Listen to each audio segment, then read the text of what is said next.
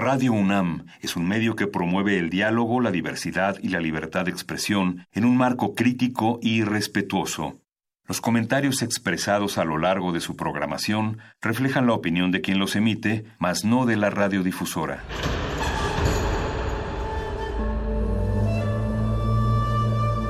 Un templo para la apreciación del ser mediante el sonido. mediante el sonido. Para nosotros. El sol sale durante la noche. Nuestros gritos llevan la mesura del silencio.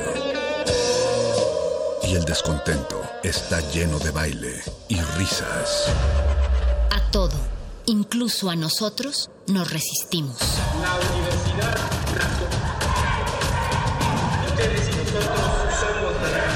Resistencia modulada.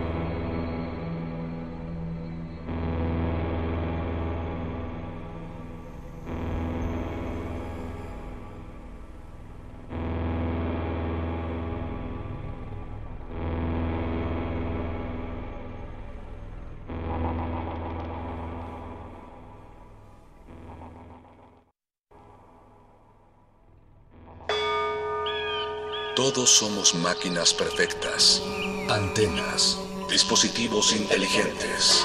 Somos la comunidad más grande de la historia. Somos la comunidad más grande de la historia. La tecnología es abrumadora. Aquí puedes usarla a tu favor. Resistor. Resistor.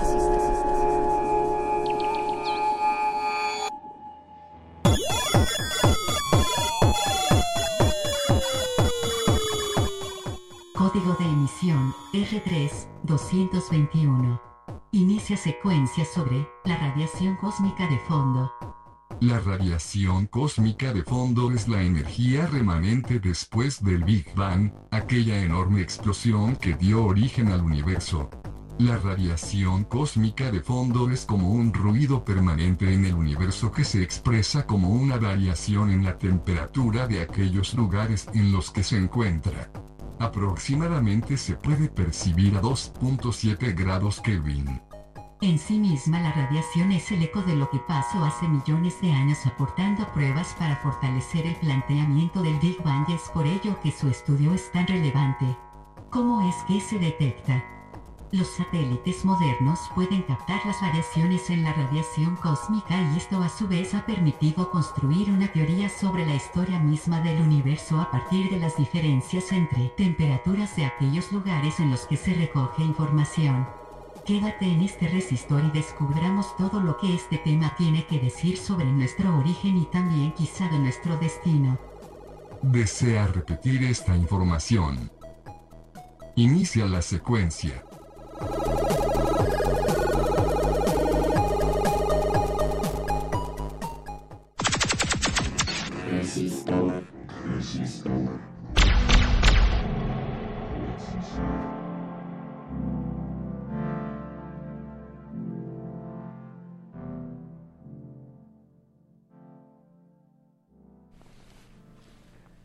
Resistencia modulada, sean ustedes bienvenidos a la emisión 221 de Resistor, su sección de ciencia y tecnología transmitida aquí en este espacio virtual de resistencia modulada dentro de Radio UNAM. Si nos escuchan ustedes eh, desde la Ciudad de México, seguramente estarán sintonizando el 96.1 de frecuencia modulada. También pueden estarnos escuchando en todo el país en el, en el sitio web www.resistenciamodulada.com o quizá nos escuchen al otro lado de este planeta o en algún otro lugar más allá de nuestra atmósfera en www.radio.unam.mx.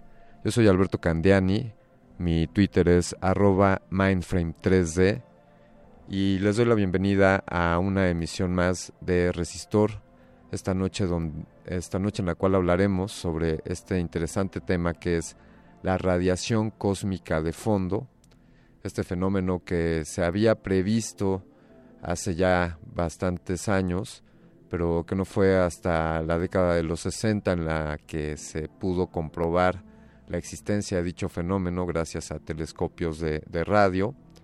Y es en las últimas dos décadas en las que estos, estas comprobaciones, estas observaciones o estas percepciones de este fenómeno han sido más que constatadas, ya calificadas y registradas. De hecho, si ustedes echan un chapuzón en nuestras redes sociales, en Facebook Resistencia Modulada y Twitter arroba R Modulada, podrán encontrar ahí un par de vínculos que les hemos dejado respecto a una explicación más detallada de qué es este fenómeno, una imagen que podríamos decir que es un mapa del universo. Imagina que tomas una fotografía eh, no óptica, sino que detecte señales de radio, de microondas, de hecho, y que sea una foto en 360, una foto esférica, y lo que verás ahí compartido en nuestras redes sociales es el reflejo de, estas, de estos registros de señales de radio, de esta radiación, que se hace actualmente con sistemas de satélites que orbitan en nuestro planeta y que tienen la capacidad de captar estas ondas radiales con mayor sensibilidad. Básicamente, la teoría del Big Bang dice que el universo comenzó con una explosión, con una singularidad, un momento en el que toda la masa, toda la energía y todo lo existente en el universo estaba contenido, comprimido y, y junto en un punto, dicen algunos, más pequeños que, que un grano de arroz. Y pues ya pensemos que toda la masa del universo esté comprimida en algo más pequeño que, que la punta de un alfiler y que la presión llegó a ser tanta que, eso dio pie al Big Bang. A esto algunos físicos, bueno, pues le llaman, le llaman singularidad. Y en el momento en el que sucede esta explosión, eh, bueno, pues el, el de la energía que se desencadena de esta explosión, pues es, es tal que arroja la masa contenida en este pequeño punto hacia todos los lados, hacia todos los puntos del espacio.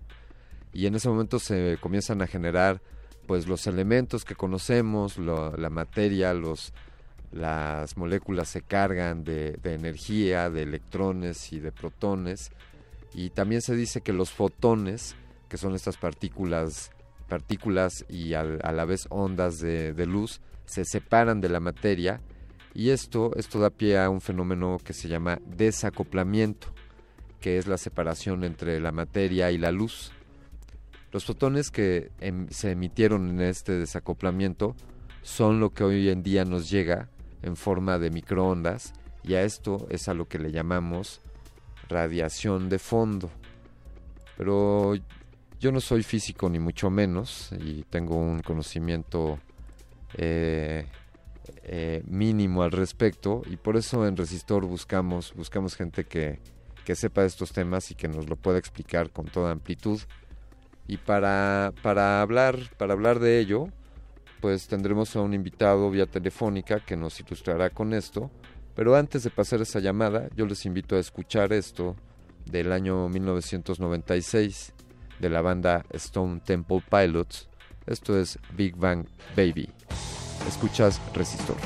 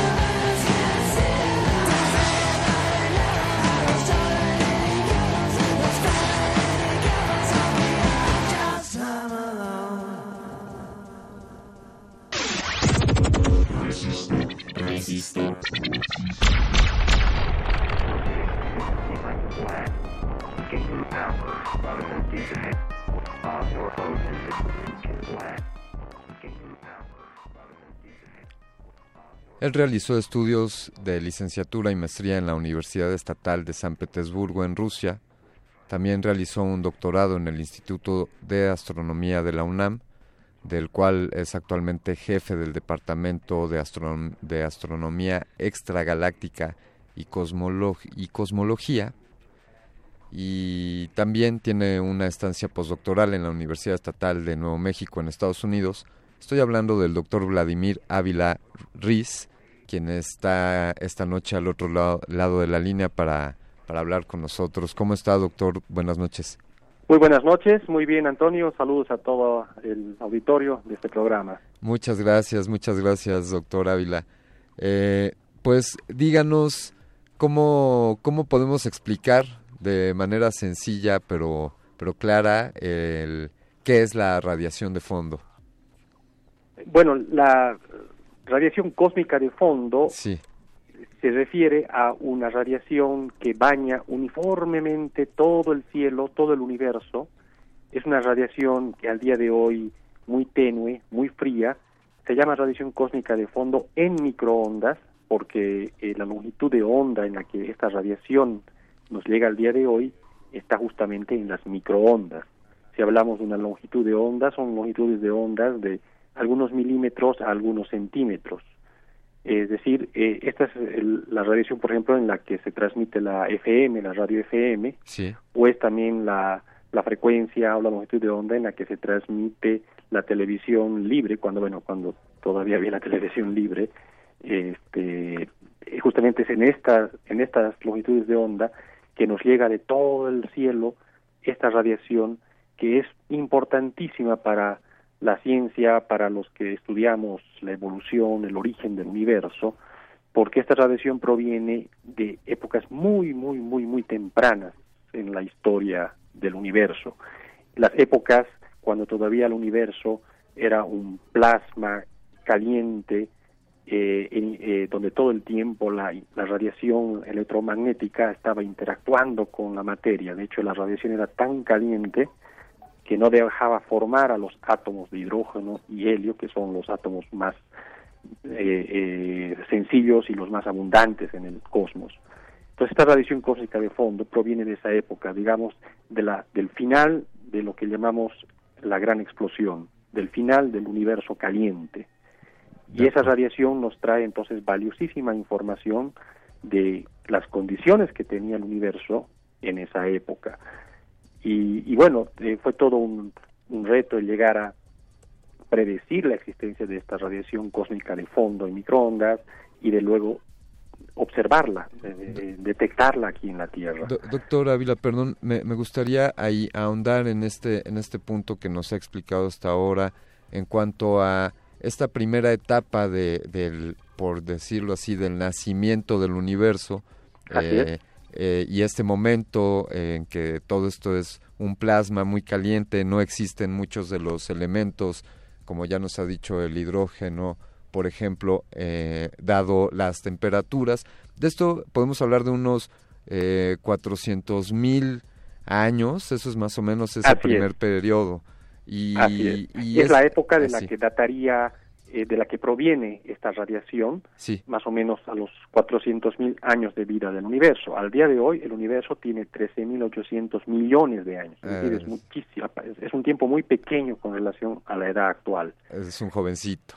Es decir, es decir, por eso decía, es, es el último resplandor del universo caliente, del universo de la gran explosión. De acuerdo. En e, épocas anteriores a esa no existían obviamente no existían ni estrellas ni galaxias, pero ni siquiera existían los átomos. ¿Por qué? Porque la radiación electromagnética era tan energética, era tan caliente, tan fuerte, que no dejaba que los electroncitos sean capturados por los núcleos atómicos, por el núcleo de hidrógeno, que es un protón básicamente, y los núcleos de helio, que eran los únicos que existían en esa época. Entonces la radiación todo el tiempo eh, eh, chocaba con, con los electrones y les daba energía de tal manera que no permitía que ellos formen átomos. Entonces, en épocas anteriores, eh, no había simplemente eh, estructuras, no había átomos, era el universo caliente de la gran explosión como, como mencionaba. Pero como el universo se está expandiendo todo el tiempo, al expandirse el espacio, eso hace que la radiación se enfríe, su longitud de onda crece y entonces se, su energía baja. Entonces llega un momento, más o menos a 400.000 años de vida del universo, cuando la radiación esa de fondo que permea todo el, espacio y todo el, universo se enfría y ya no es suficiente para interactuar con los electrones. Y entonces los electrones ahora sí pueden unirse con los protones y los núcleos de helio para formar los primeros átomos en esas épocas. Es decir, los y la radiación desde ese momento simplemente viaja libremente, ya no interactúa con, con la materia, ya no interactúa con los electrones, viaja, nada más se va enfriando a medida que el universo se expande y llega al día de hoy, por ejemplo, a nuestros detectores y con ellos podemos estudiar cómo era el universo en esa época. Y entonces, digamos, la radiación eh, y la materia, si, si eh, corríjame por favor por, por los errores que cometa, pero podríamos estar diciendo que la materia en realidad se empieza a generar hasta después de esta primera etapa en la que se empiezan a conformar los primeros átomos y algunos de los elementos que conocemos y, entonces la radiación y esta materia se están desplazando a partir del punto central donde fue el Big Bang en todas las direcciones a distintas velocidades. Viajamos a distintas velocidades, la luz, la materia, la radiación. Bueno, eh, la materia eh, ya existía, la materia siempre estuvo solamente que en, diferentes formas. Existía al principio, principio, eran partículas elementales en una sopa, así la llamamos sopa cosmológica, caliente a miles de millones de grados. Luego, a medida que se enfría el universo, se van formando, eh, ya las partículas pueden evolucionar, pueden formarse partículas más estables. Y esta época es la última, el último momento en el, que la radiación todavía interactúa fuerte con la materia. Y a partir de entonces se forman los átomos, que es también una forma de materia. Antes de eso no había átomos, pero sí había materia, obviamente. Eh, es la época a partir de la cual se forman los átomos y a partir de la cual la radiación viaja libremente, ya no nada ya no interactúa, ya no se contamina con la interacción con la materia ordinaria, con, con los electrones básicamente, y entonces viaja trayéndonos una información valiosísima desde ese momento y cómo, cómo, la, cómo la podemos percibir, cuáles son los instrumentos que empleamos para percibirla. Exacto. Entonces, nada más un poquito de historia, en los años 40 más o menos, eh, los físicos, astrofísicos empezaron a desarrollar una teoría y ya teníamos la, la idea de que el universo está en expansión, ya se había visto que las galaxias todas se alejan unas con relación a otras, la teoría de la relatividad general de Einstein predecía que el universo tiene que estar cambiando con el tiempo, tiene que estar al día de hoy, por ejemplo, en expansión. Si ponemos la película al revés, hacia el pasado, entonces todo estaba más comprimido, todo era más denso, más caliente, más energético. Y en los años 40, varios físicos, entre ellos George Gamow, empezaron a hacer cálculos, cómo se vería la materia, por ejemplo, en esas épocas tempranas, tempranas del universo, cuando todo era mucho más denso, más caliente. Y ese, él, él fue el primero en predecir que tendría que haber esa radiación de fondo, cósmica de fondo, que proviene de esa época muy temprana, cuando se separa la materia de la radiación, cuando se desacoplan, y desde entonces esa radiación tendría que estar viajando libremente, nada más que se va enfriando con la expansión, y al día de hoy el cálculo con papel y lápiz tendría que tener una temperatura de 5 grados Kelvin. Grados Kelvin significa como menos 268 grados centígrados, ¿no? Eh, es la temperatura que eh, se le asocia a esta radiación de fondo. Perdón, que, que se estimó cuando se estaba eh, aún en el ámbito de, digamos, aún como teoría, ¿no? como teoría, era, era una predicción totalmente teórica, de hecho no le hacía mucho caso a la gente, sí. cómo es posible de que podamos saber qué pasó con el universo a épocas tan tempranas, y era una predicción, la predicción de este modelo que se iba gestando, el modelo del universo en expansión, del universo que va cambiando sus propiedades con el tiempo y, bueno, era una predicción que hacía esta teoría, eh, teoría que luego uno de los astrofísicos que no estaba de acuerdo con ella, Fred Hoyle, muy famoso, se hizo la burla en una entrevista de radio en la BBC y le puso el nombre a esa teoría, el nombre de la gran explosión, del Big Bang, cosa que es, lo dijo en términos peyorativos, la ciencia la burla de la teoría que todo sale de un átomo primigenio que explota, y, en realidad no es así, la teoría de la gran explosión, nunca hubo una explosión. Eh, lo que hay es un proceso constante de expansión del espacio y que implica eso un cambio de las propiedades de, las, de la materia y la energía que hay en ese espacio. Doctor Ávila, perdóneme aquí, en este punto eh, nos está diciendo que el, el denominativo teoría del Big Bang fue un mote puesto desde, Exactamente. Eh, eh, digamos, en un tono de burla, y cuando en realidad lo que se quiere explicar es esta expansión constante, esta transformación, sin que necesariamente haya sucedido una, una explosión, ¿no? Exactamente. Fue una... fue, una... especie de mote, una especie de, de, de, este, cuando uno le pone un apodo de niño y luego cuando es grande uno entiende de dónde salió ese apodo, ¿no? Nada que ver con lo que es la persona en sí. Doctor Ávila, si nos permite, esto se está poniendo muy interesante y si, si usted nos da el espacio, de darnos oportunidad de poner algo de música para continuar hablando sobre cómo podemos hoy percibir esta radiación de fondo, qué, qué instrumentos utilizamos y, qué es lo que esto nos da pie hacia el futuro. Por favor, doctor. Muchas gracias. Eh, le pido aquí a la producción, ya están listos para poner la siguiente pieza musical que tenemos para ustedes esta noche con el nuevo horario de Resistor. Esta noche, ¿por qué no? Vamos a poner a los Beatles y esto es Across the Universe.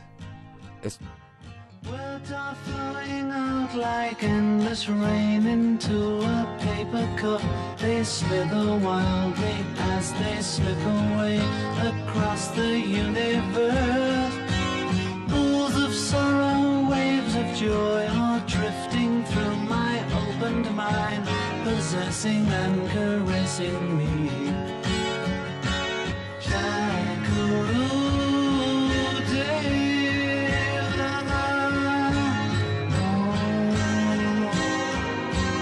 Nothing's gonna change my world. Nothing's gonna change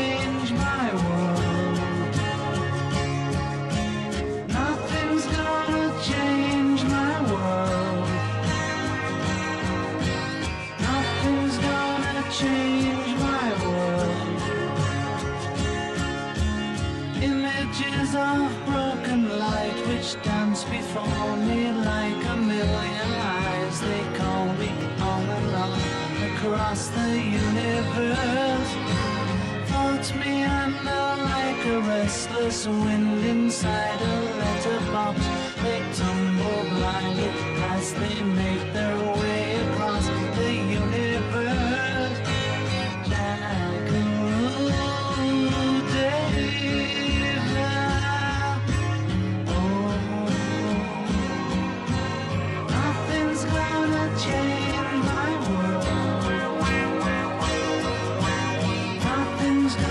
只。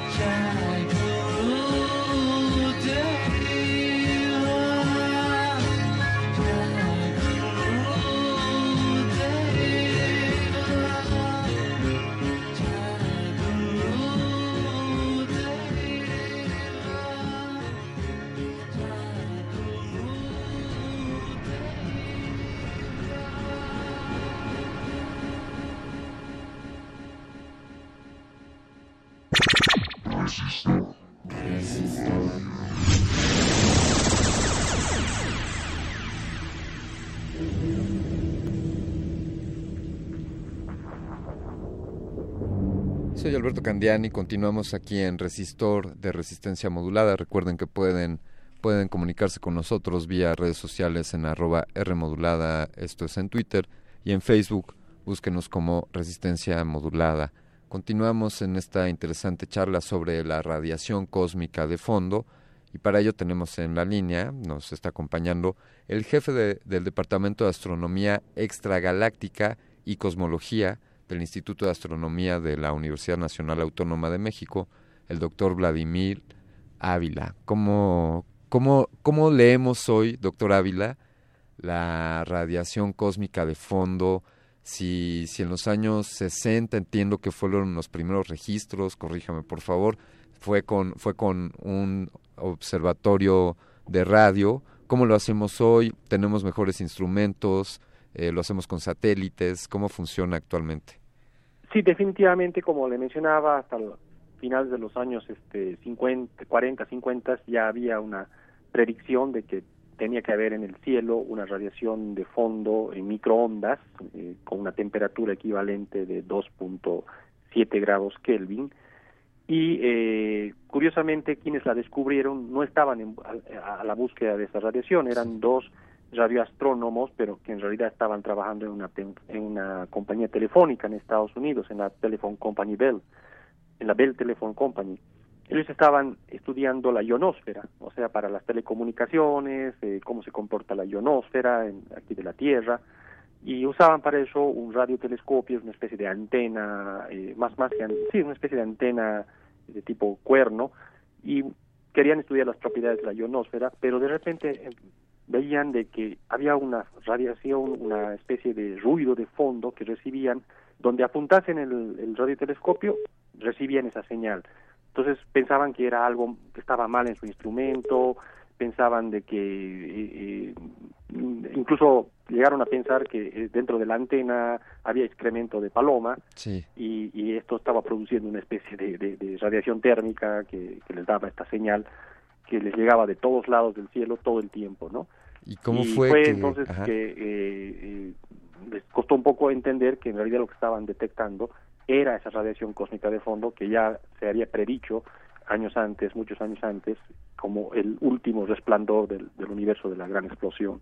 Entonces ellos descubrieron esa radiación y en el mismo en la misma revista donde salió el artículo de los reportes de esta radiación que ellos detectaron, también salió el artículo de los colegas teóricos que justamente eh, eh, mostraban que esa era la radiación que, que se estaba esperando, que ya se había predicho del, del, del modelo este cosmológico llamado de la gran explosión. Estos fueron los años 65 que salió este resultado y esto les valió el premio Nobel de física, de hecho, en el 1976 creo que se los dieron a estos dos radioastrónomos que pues con su instrumento, con su, con su antena en microondas, detectaron este eco del universo temprano. Perdón que lo diga prácticamente de, de chiripa. De chiripa, así es, así es, ¿no? y bueno la suerte fue que que más bien se pusieron en contacto con, con otros este, astrofísicos que conocían más o menos eh, eh, eh, las predicciones de este de este modelo cosmológico y, y bueno al final ya eh, les cayó el 20 como quien dice de que eso era lo que estaban ellos detectando claro luego de eso se empezaron a construir muchísimos otros radiotelescopios para estudiar esta radiación en fondo a fondo y se encontró por ejemplo que eh, la distribución espectral que tiene esta radiación es la de un cuerpo absolutamente negro, pero con una perfección increíble, ¿no? O sea, tiene lo que llamamos, sigue la ley de Planck, la radiación esta. Eso significa que, que esas radiaciones, cuando, en el momento en el que se originó, estaba en un equilibrio térmico completo, es decir, eh, eh, tenía las mismas propiedades en cualquier punto del espacio, tenía la misma temperatura, las mismas propiedades, ¿no? O sea que nos estaba trayendo información de ese estado original del universo que era como una especie de horno, ¿no? Donde tiene todo un equilibrio térmico perfecto, eh, en cierta forma. Y luego de eso, ya en los años 70, 80, 90, la idea era empezar a buscar si en esa radiación de fondo que nos llega del universo temprano hay fluctuaciones porque aparentemente se veía que era muy uniforme, o sea, donde uno apuntaba el telescopio siempre la misma temperatura, 2.72 grados Kelvin.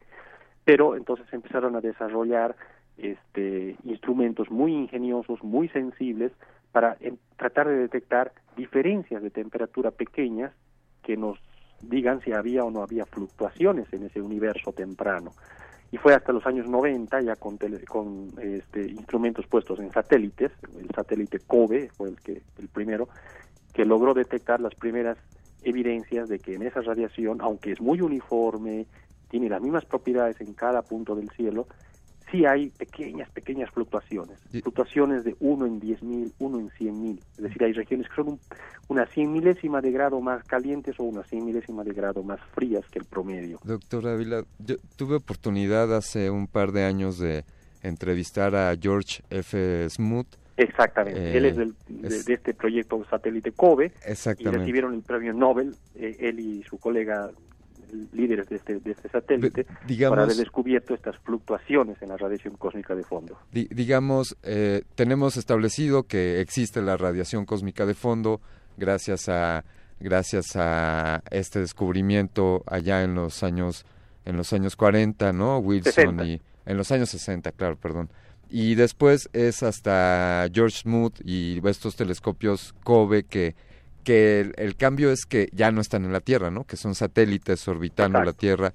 Esto mejora la, la capacidad de percepción. Eh, se, se, hay diferencia en los sensores que tenemos sobre la superficie de la Tierra respecto a los satélites. Y algo que, me, que me decía el doctor Smoot es que él estaba impulsando un proyecto de establecer una red de satélites eh, como el COBE, para, para crear un gran telescopio, algo similar a lo que sucedió ahora con la fotografía del agujero negro. Para hacer interferometría, para tener una altísima resolución angular en el cielo. Sí. Sí.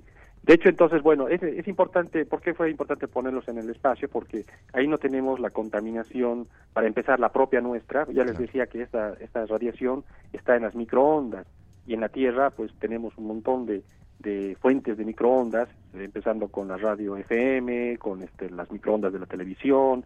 O sea, hay un montón de fuentes de microondas que hay que saberlas quitar cuando uno quiere estudiar esta señal tan débil que llega del cosmos. Claro. Pero además, este, eh, eh, la propia ionosfera también tiene efectos que pueden alterar esta radiación. Se hace muy difícil desde la Tierra. Se logra, se lo hace, se logra, pero es mucho más eh, pura la señal si la tenemos en el espacio, ¿no? En un satélite. Sí. Y por eso es que entonces empezaron a, mandar misiones eh, en satélites como COBE, luego vino la siguiente generación que es el WMAP y la más reciente, el, satélite de los europeos, el Planck, la misión Planck. Y bueno, esa es la más reciente, eh, cuyos resultados ya se han analizado a fondo y nos dan una idea, un cuadro realmente exquisito de cómo eran esas eh, fluctuaciones de la radiación cósmica de fondo y eso nos está prácticamente dando el código genético del universo actual. En esas fluctuaciones que vemos de temperatura, como en ese momento la radiación estaba acoplada a la materia, corresponden también a fluctuaciones en densidad. Nos muestran que en esa época ya habían grumitos de lugares un poquito más concentrados de materia que otros, muy, muy tenues, pero a partir de esas grumosidades es que con el tiempo y por la gravedad se han ido formando las estructuras cósmicas que vemos al día de hoy, las galaxias, los, los cúmulos de galaxias, toda la estructura que vemos al día de hoy en el universo, estaba ya inscrita, estaba codificada en esas fluctuaciones que se puede observar con lujo de detalle al día de hoy en la radiación cósmica de fondo. Entonces, eh, eh, eso ha revolucionado básicamente la astrofísica y la cosmología, porque la información que nos da la radiación cósmica de fondo y sus fluctuaciones nos permiten tener un, eh, ¿cómo decirles? Nos permiten restringir qué tipo de universo es en el que vivimos y nos permiten entender cómo son las semillas para formar todas las estructuras que vemos al día de hoy en el universo. Y es así que entonces hemos llegado a, consolidar un, modelo, un escenario de la evolución del universo y de sus propiedades, ¿no? Vivimos en un universo en expansión, de hecho recientemente la expansión en vez de frenarse se está acelerando, eh, un universo que está dominado por materia oscura, materia invisible, y no la materia normal que forma átomos, de la que estamos hechos nosotros, los planetas. Esa solamente es una fracción muy chiquita. El grueso de la materia en el universo es esa materia oscura, que es la que propicia que se formen estas fluctuaciones, de hecho, en la época de la radiación cósmica de fondo. Hemos llegado observando, estudiando esta radiación cósmica de fondo, sus propiedades, sus fluctuaciones, se ha consolidado al día de hoy el paradigma que tenemos de, la evolución eh, del universo. Desde esa época temprana hasta el día de hoy, un universo ya frío, de galaxias, de estructuras muy complejas, todo eso proviene, está inscrito, digamos, en, en, lo que se estudia, lo que se ve en esa radiación cósmica de fondo. ¿Qué, nos hace falta, doctor, eh, doctor Ávila, para, para consolidar todo el planteamiento teórico eh, relativista y, es que pienso en, bueno, pues ya la detección de la radiación cósmica de fondo, eh, este proyecto de telescopios en red para, para, el, para el agujero negro, pienso también en el laboratorio de, de las ondas gravitacionales o pienso incluso en los aceleradores de partículas y las partículas elementales como el bosón de Higgs. ¿Qué nos hace falta? ¿Qué experimentos está ahora empujando la física o la astrofísica para, para, como dicen en mi pueblo, tener todos los pelos de la burra en la mano?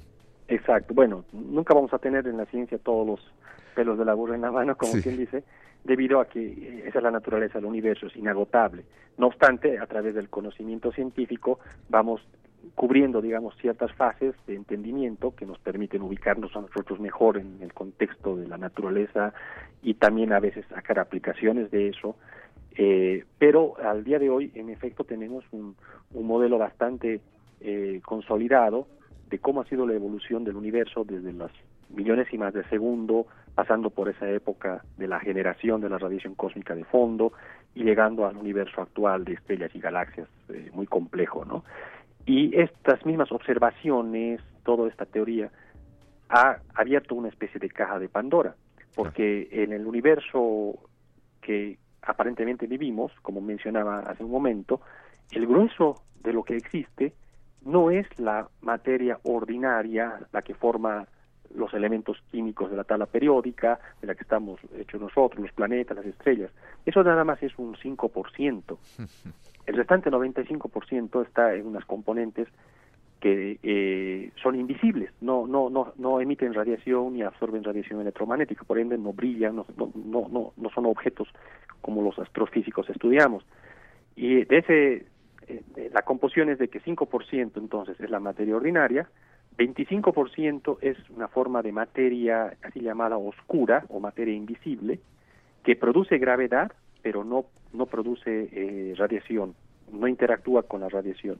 Y se supone que son partículas elementales de, un nuevo modelo de la física de partículas que todavía no se han logrado detectar en laboratorio y justamente hay ahorita más de una veintena de experimentos muy sofisticados que están tratando de de cazar aquí en la Tierra esas partículas. Si existen, ellas nos están atravesando, no interactúan con nuestros átomos, con nuestras moléculas, por eso es que son, son invisibles. no obstante, cuando se acumulan en grandes, en grandes extensiones, como en las galaxias, su gravedad sí las delata. ¿no? Hay, sabemos que están ahí por su gravedad y por las fluctuaciones que vemos en la radiación cósmica de fondo. Entonces, uno de los grandes retos ahorita es descubrir esa materia oscura. ¿Qué es esa materia? Y para eso hay costosos y, y, bastante sofisticados experimentos. El mismo acelerador eh, hadrónico, el colisionador hadrónico, nos podría dar alguna idea de, de, de esta materia oscura, qué es, y bueno, eso es el 25%. Y el restante 70% sí. es todavía algo más extraño. Es ni siquiera es materia, es una especie de energía que está haciendo que el universo se expanda cada vez más rápido. Y entonces eh, eh, le llaman le llaman la energía oscura, ¿no? Por ponerle un nombre. Y de eso tenemos todavía menor idea de qué se trata. Entonces, eh, eh, a pesar de que tenemos al día de hoy un modelo tan bonito del universo de la gran explosión, el universo que evoluciona y forma estructuras, todavía estamos con esas grandes incógnitas. ¿Qué es ese 95% invisible? Y bueno, son los retos que tenemos para los siguientes años o posiblemente décadas. Descubrir qué es la materia oscura, descubrir qué es la energía oscura. Y otra vez aquí, la radiación cósmica de fondo, experimentos como los que propone George Smoot, eh, nos va a dar mucha luz para entender la naturaleza de estas misteriosas componentes del universo. Eh, decía Descartes, decía daría todo lo que sé por la mitad de lo que ignoro.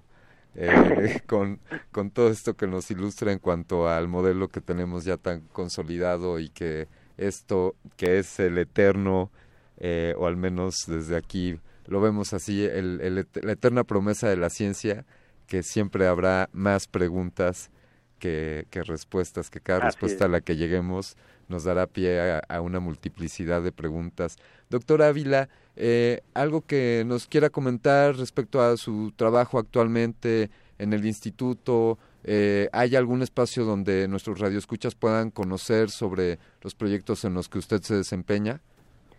Bueno, eh, aquí en el instituto, eh, mi grupo, trabajamos arduamente justamente en consolidar el modelo cosmológico, estudiamos como astrofísicos la formación, la evolución de las galaxias y de las estrellas dentro de ellas. Y bueno, estas galaxias, como la nuestra, la Vía Láctea, que es un conglomerado de 300 mil millones de soles, de estrellas, ¿de dónde provino? ¿Cómo se formó? Y tratamos de entonces, eh, a través de la astrofísica, tener una idea de cómo era el universo temprano, qué procesos evolutivos eh, hubo y qué tipo de materia oscura tiene que ser la correcta para llegar a formar las galaxias como las que vemos al día de hoy. Todo esto lo hacemos comparando observaciones con predicciones que hacemos en, supercomputadora, en, con modelos, y, bueno, estamos en esa búsqueda de, de tratar de develar el misterio de la materia oscura, así como el de la energía oscura a través de la astrofísica, no a través de experimentación de partículas, física de partículas y cosas por el estilo, sino a través de la astrofísica, porque estamos aquí en un instituto de astronomía.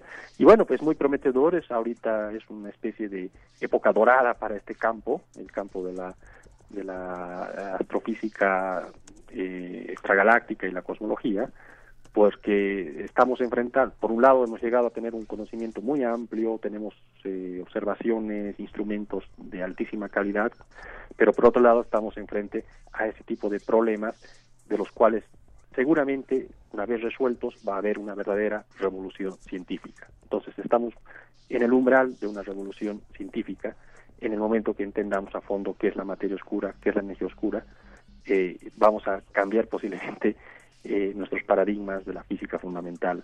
Y bueno, estamos trabajando arduamente en eso. Obviamente no somos, eh, en el mundo hay muchos grupos que están detrás de eso. Y bueno, estamos en eso, ¿no? Divirtiéndonos, tratando de revelar, de develar estos secretos. Y como siempre pasa en la ciencia, pues una vez que se entienda, vamos a decir, ah, qué trivial era, qué fácil que fuera la respuesta, ¿no? y además empezará posiblemente a encontrar incluso eh, aplicaciones, ¿no? A los descubrimientos que se hagan que como sabemos siempre eh, la idea es que sean para mejorar la calidad de vida de la sociedad y, y aparte de obviamente eh, aumentar nuestro conocimiento. Un conocimiento que como bien menciona es inagotable en la ciencia pero eso no significa que no deba de haber entonces ciencia no la ciencia es para ir avanzando ir conociendo cada vez más y más y, y no hay una verdad absoluta pero sí hay verdades parciales que son importantísimas conocerlas para que nosotros entendamos cómo es la naturaleza, de dónde venimos, a dónde vamos y además de poder eh, tener beneficios de, de, todo aquello que descubramos. Doctor Ávila, desde aquí todo nuestro nuestro apoyo moral para que personas como usted sigan en este en este maravilloso camino de, de velar el conocimiento. Queremos agradecerle que nos haya tomado esta llamada y que nos haya compartido de manera tan detallada y tan clara eh, sobre este tema de la radiación cósmica de fondo y, le adelanto que le, que le buscaremos porque definitivamente hay que hacer un resistor respecto a la materia y a la energía oscura. Muchas gracias, doctor Ávila.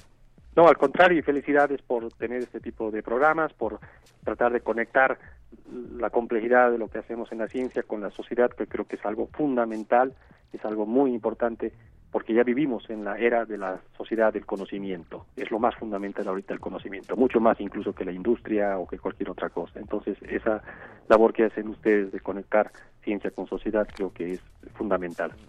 Muchas gracias, doctor Ávila. Eh, le mandamos un fuerte abrazo. Igualmente. Muy buenas noches. Buenas noches. Yo me despido esta noche de esta nueva temporada de Resistor. Les recordamos que Resistor estará sucediendo los jueves a partir de las 20 horas aquí en el 96.1 de frecuencia modulada en resistencia modulada. Le, me despido, soy Alberto Candiani. Y los dejo con esto de Capanga que se llama A través del universo.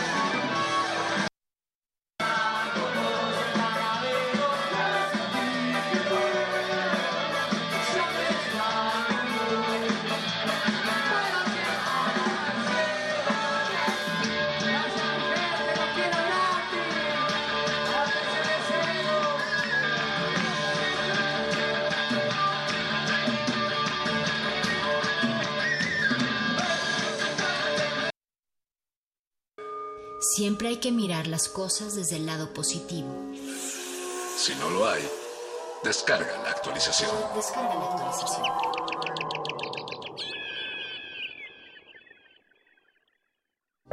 Resistencia modulada. Escuchas 96.1 de FM. XEUN. Radio UNAM. Comenta en vivo nuestra programación. Facebook, Radio UNAM. Twitter, arroba Radio UNAM. Radio UNAM, Experiencia Sonora.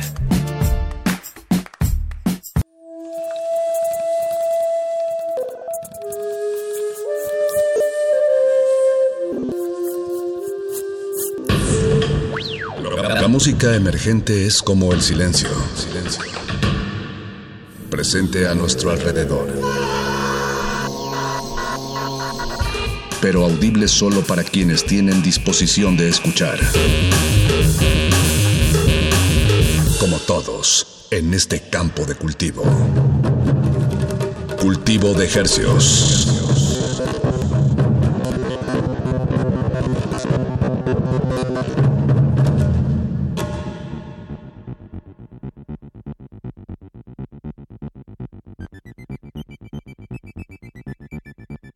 Organismos audiosensibles y radioceptibles inmersos en las ondas hercianas. Bienvenidos a otra emisión de Cultivo de Hercios. El invernadero musical de resistencia modulada que esta noche le trae un resumen de todo lo que aconteció en el 2019 aquí en este programa y queremos, pues eso, traerles una pequeña muestra que si bien no representa en su totalidad lo que pues, los invitados y todas las charlas que tuvimos el placer de, sostener aquí en este espacio, pues es un es un resumen, un recuento, un recuento que hemos seleccionado finamente para ustedes, para sus orejas, para que disfruten de aquí hasta las 10 de la noche. Comencemos. música, va a haber mucha música y muy variada. Mucha música y muy variada, acomodada para su Comodidad. Con su comodidad, así es, la comodidad de sus oídos. Vamos a comenzar con Andrés Canalla. Él es de la Ciudad de México, un compositor del norte de la ciudad. Linda Vista. Y trae esta propuesta que él ha titulado como folk urbano para la facilidad de, quienes gustan de las etiquetas, quienes gustamos a veces también de las etiquetas, me, me incluyo. Y esta que se llama Mis anacronismos y los suyos. Continuamos con Laura Itandewi, eh, una compositora oaxaqueña que, bueno, su, su, su nombre, su apellido. Itandewi, sí. Itandewi es flor que cae del cielo. Y bueno, ella es una cantante profesional de jazz que está incursionando en hacer sus propias canciones y de verdad es un talento que hay que ponerle mucha atención. La canción se llama Yo no necesito de mucho. Y para terminar este primer bloque inicial vamos a compartirles un tema que se llama ¿Qué se siente que me gustes tanto? de un dueto de aquí de la Ciudad de México que se llama Daniel me estás matando. Unos un, glam. par de, compositores exacto que tocan bolero glam. bolero glam. Eh, bolero rock, bueno, no rock, pero pero ironía más más más que rock. Y que de verdad pues están ganando mucha popularidad. es un pues un, formato de canción que, está muy enraizado en la cultura mexicana y de verdad que lo están pues, reviviendo en, nuevas eh, nuevos públicos. Y pues muy bien Daniel me estás matando. Eh, si quieren saber con exactitud la lista de canciones que sonaremos a lo largo de esta y las siguientes emisiones del recuento del 2019 la podrán encontrar en nuestras redes sociales ya publicada al finalizar esta emisión. Arroba R modulada. Entonces, eh, siga con nosotros. Esperemos que lo disfruten. Vamos a comenzar con la música. Música maestra. Cultivo de Hercios.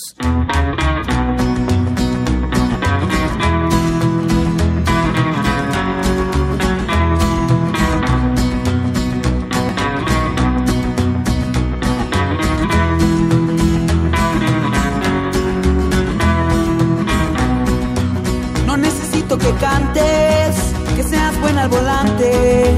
No necesito que cambies, que me abraces al dormir. Que te gusten mis canciones, dejes de tomar aviones. Tengo 800 razones para querer estar aquí. Por las mañanas regañarte porque no has desayunado, eso no te va a hacer bien por las tardes abrazarte, recordarte cuánto te amo, no podría vivir sin ti. No necesito nada más que estar contigo, no quiero cambiarte, yo te quiero así. Aunque no entiendas mis canciones de amor, sé que son tontas, pero yo las hago así.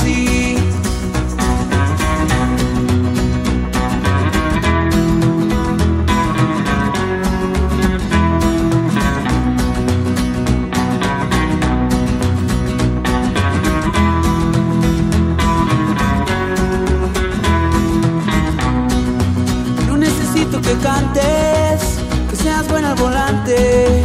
No necesito que cambies, que me abraces al dormir. Que te gusten mis canciones, que apruebes mis decisiones. Tengo 800 razones para querer estar aquí.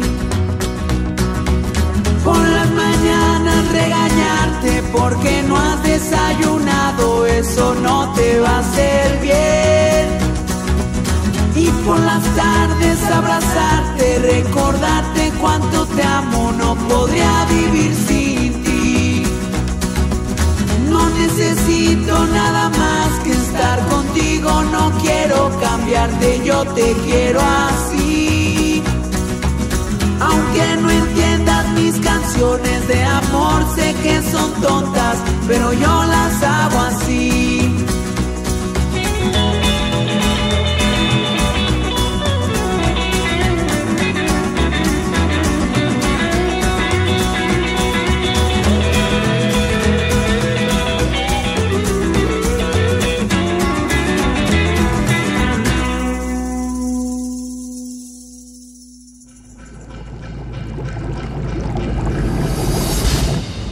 Yo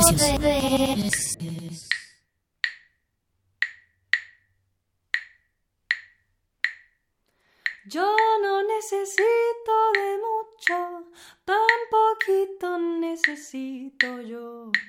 Un jaboncito para lavar la ropa y un hilito largo de tendedero donde pueda colgar mis blusas blancas mientras yo me envuelvo en tus ojos negros. Yo no necesito de mucho, tan poquito necesito yo. Un fogoncito para hacer la avena poquita canela y hierbitas de olor, poner el agua del café a que hierva, mientras que Dito me despierta tu voz. La,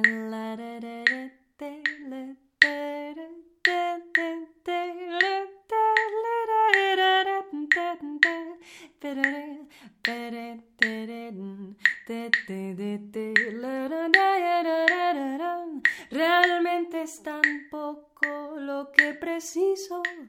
A materiales nunca tuve afición. No se extrañe usted cuando le explico que la mía es otro tipo de ambición.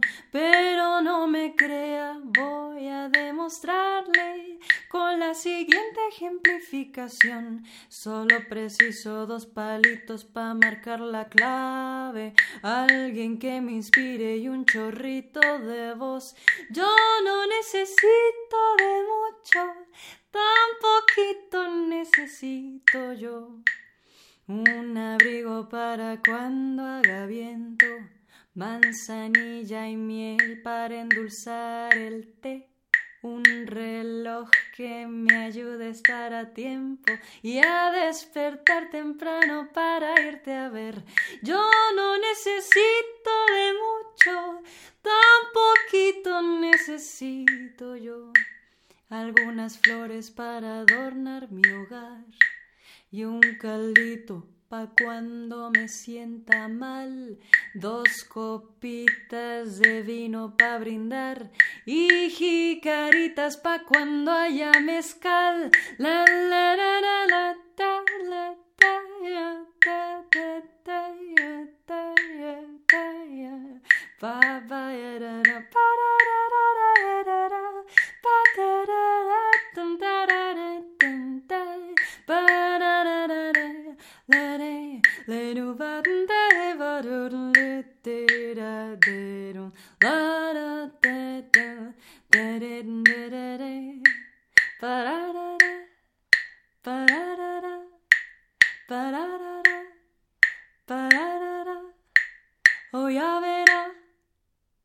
Cultivo de ejercicios.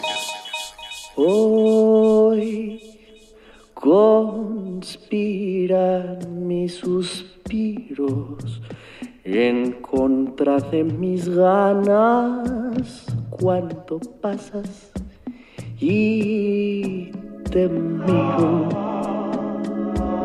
y más allá de lo instintivo tus ojos tienen algo que me deja pensativo. Y si te doy mi vida, no es de tu medida, amor. Verás que el mejor sastre es hacer un desastre con mi corazón. Que se siente que me gustes tanto amor que debo de aceptar que tengo miedo de tu encanto. Que se siente que me gustes tanto amor que si un día tú te vas con alguien más, yo voy también.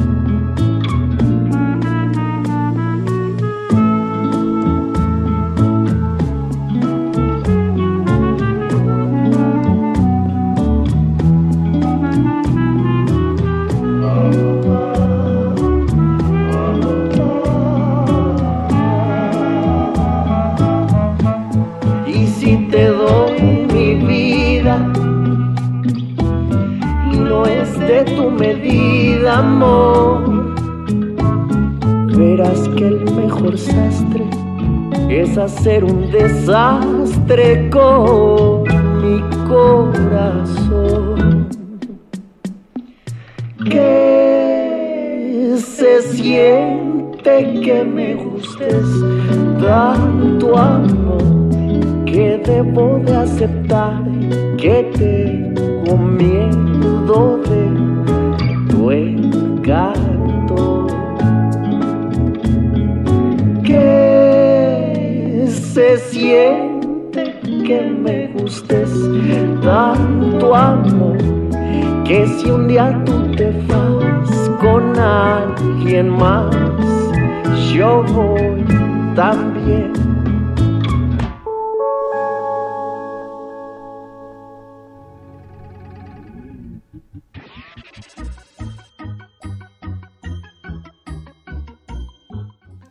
Acabamos de escuchar de Daniel Me Estás Matando, ¿qué se siente que me gustes tanto? Y antes de eso escuchamos a Laura Itandewi, eh, la canción se llama Yo no necesito de mucho. Y comenzamos este primer recuento 2019 con Andrés Canalla, con el tema Mis anacronismos, entre paréntesis, y los suyos.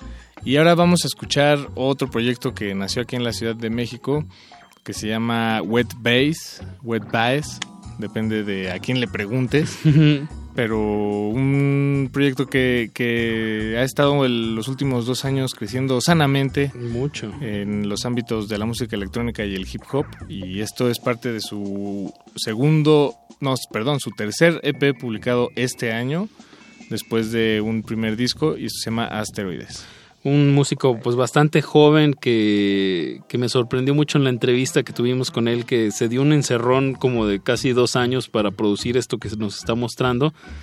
Y pues me parece un gran acierto, no, no siempre estar como en este en esta carrerita de estar sacando temas, sino pues concentrarse y, y hacer algo que realmente uno le, le nazca y que lo llene. Y de verdad este tema de asteroides con el que vamos a empezar este bloque, para en la oreja hay muchas influencias, muchos sonidos, muy buena producción. Eh, después de Wet Bass, o Wet, sí, Wet Bass, ¿verdad? Wet Bass, ajá. Pero se escribe Bass, por si lo quieren buscar. Sigue My Monday Taco Club con un tema que se llama Suspicious Life. Eh, este proyecto pues apenas es muy reciente me parece que, justo sacaron el, disco pues ya avanzado este año, sería por septiembre, octubre, y pues apenas están despegando. Un disco bastante variado en influencias como ochenteras, como de un rock ochentero, pero también con, de repente le da la jiribilla como con un tipo de country, como es el caso de la canción que vamos a escuchar. A mí me recuerda un poco a América. Mía a The Eagles. O The Eagles, exactamente, sí, por ahí va. Y bueno, y para cerrar este segundo bloque musical desde Juchitán, Oaxaca, eh, un proyecto que, que, marcó la diferencia, digamos, un, tiene su, su espacio especial. Claro, en esta, en, esta sección Cultivo de Ejercios. En esta sección Cultivo de Ejercios se llama Valgur un, proyecto de Elizabeth, Julio y Hugo. este trío, como dices, eh, de Juchitán, Oaxaca, y como lo repetí muchas veces en la entrevista, de Juchitán para el mundo, de verdad una producción musical muy em, lúdica, muy... Se nota que se están divirtiendo muchísimo haciendo su música, las la, líricas, las melodías son bastante entretenidas y la producción, no se diga, eh, de verdad, si pueden escuchar esta banda, síganlos en sus redes sociales. Pues adelante, Valgur con infancias trágicas. Vámonos con música, no le cambien, están escuchando el recuento 2019 de Cultivo de, Cultivo de Hercios.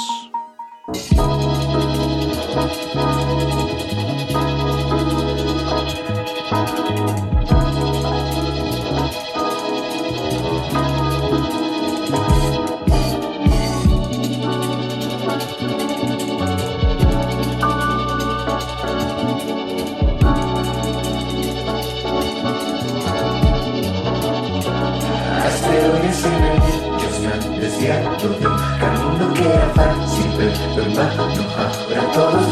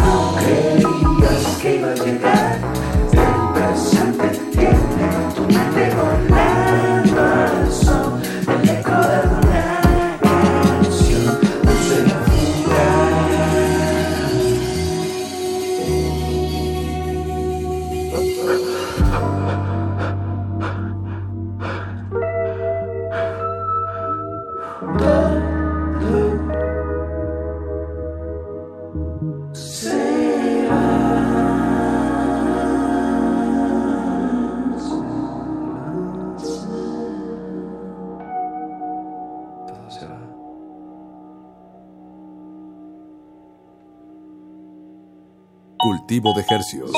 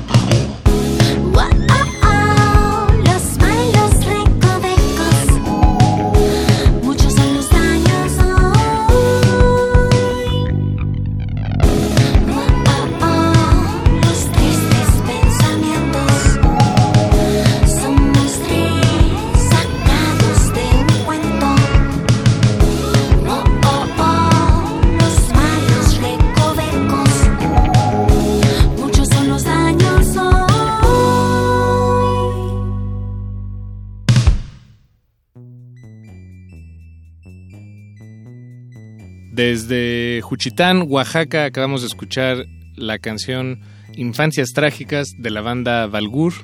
Antes de eso escuchamos a My Monday Taco Club con Suspicious Life. Y arrancamos este segundo bloque musical con la canción de título Asteroides de el artista y productor Wet Bass Muy de aquí de la Ciudad de México. Muy buen bloque musical, variadito. Y bueno, nos queda uno más de este primer recuento 2019 de cultivo de ejercios. Como mencionaste en algún bloque anterior, Paco, vamos a estar todos los jueves de estas vacaciones, jueves 26 y jueves 2 de enero, pues con música que pisó esta cabina, que pisó estas frecuencias del 96.1 de FM. Y bueno, las agrupamos para que usted eh, tenga un extracto de, de lo que está sucediendo musicalmente aquí en la Ciudad de México. Así es, al final un resumen, un resumen del 2019. Todas estas entrevistas, las originales, pues están disponibles ahí en el sitio de podcast, radio podcast en UNAM, unam.mx, perdón, radio.unam.mx y en resistenciamodulada.com. Si quisieran escucharlas, pues ahí, ahí las encuentran. si Toda no- la lista de canciones de esta noche también estará publicada en nuestras redes sociales. arroba R modulada en Twitter y arroba R modulada en Instagram. Pues vámonos con este último bloque. Desde Puebla y Chiapas tenemos al dueto Exnovios, que literal sí son exnovios y que de alguna manera pues sobrellevaron la relación a un proyecto musical que es bastante fresco, un electropop que, que vale mucho la pena escuchar y ir a ver en vivo. El tema de Exnovios se llama Espectacular. Espectacular. De su primer EP, bueno, o, o pequeño disco, está a debate.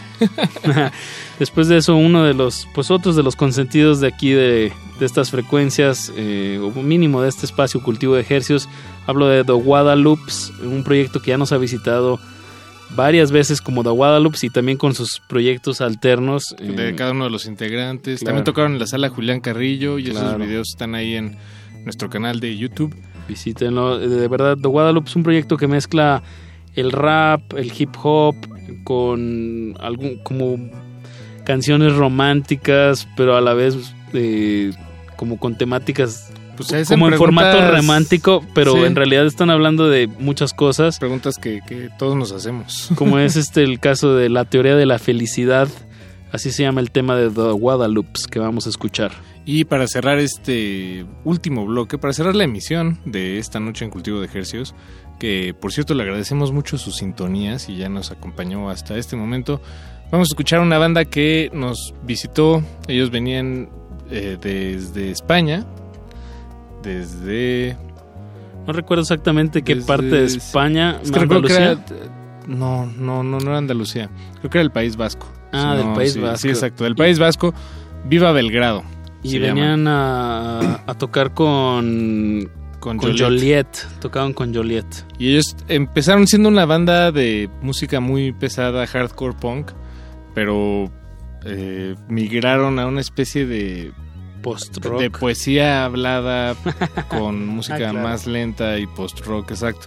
Es una Spoken mezcla, word. por, por darle a otros grupos, sería una mezcla como At the Drive-In, que fue el proyecto anterior a The Mars Volta, con... ¿Cómo se llaman los islandeses súper famosos? Ah, eh, em, Sigur Rós. Sigur Rós. Es un poco... Sí, va por Ajá, ahí. Y, y juntar esas dos cosas sí está complicado. Viva Belgrado lo logra. Y pues eh, aprovechamos en su primera visita aquí en la Ciudad de México, pues los entrevistamos y pues les traemos les- esta música. Muchas gracias por escuchar este primer recuento 2019 de cultivo de ejercios. Nos escuchamos el próximo jueves con la segunda parte y otros nueve temas que... que Y otros nueve proyectos que otros nueve visitaron, que nos visitaron. Que, que representan un pequeño resumen, un pequeño y breve resumen de lo que fue el 2019. Muchas gracias por su sintonía. Quédense porque Resistencia Modulada acaba hasta las 11 de la noche. Les mandan saludos desde estos micrófonos su servidor Apache o Raspi. Y Paco de Pablo, muchas gracias. Buenas noches. Buenas noches. Cultivo de ejercios.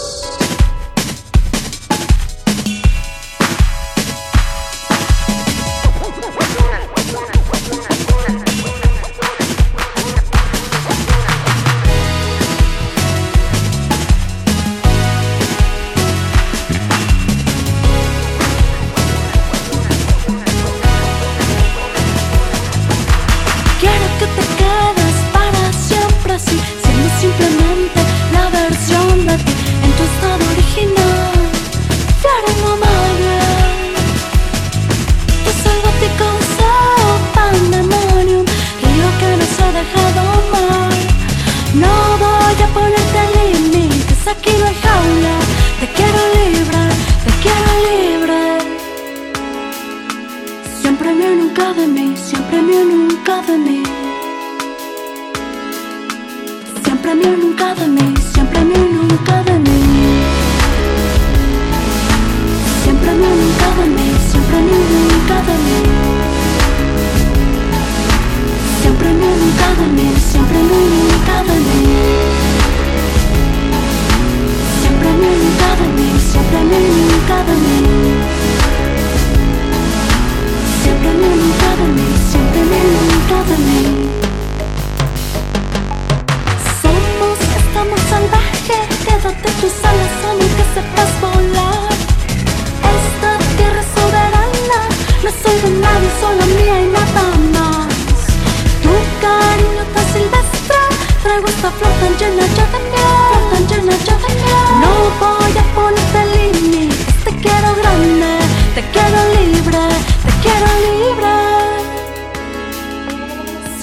inolvidable, siempre inolvidable.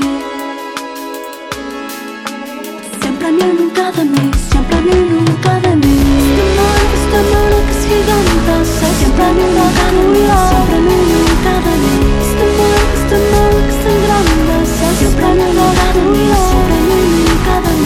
Este amor, este amor que es brillante, siempre inolvidable.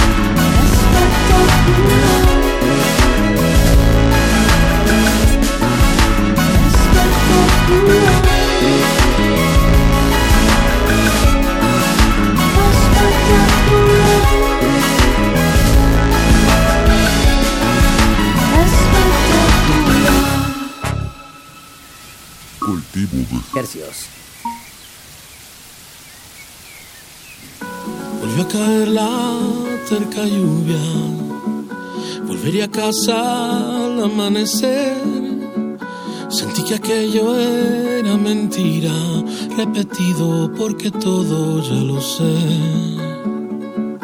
Volví a escuchar aquel te quiero y tuve miedo de llorar la ansiedad. Todo parte, deja que solo pase.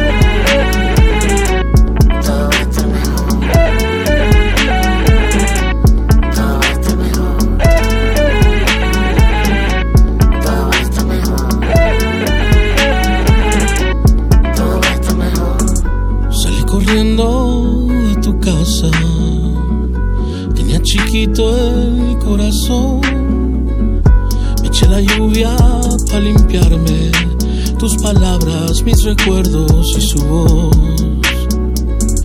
Y sin querer las horas pasan, cuando al fin llega la quietud, eso que viene y nos rescata, la luz que buscas serás tú. Tantas veces lo esperaste, tantas veces lo perdí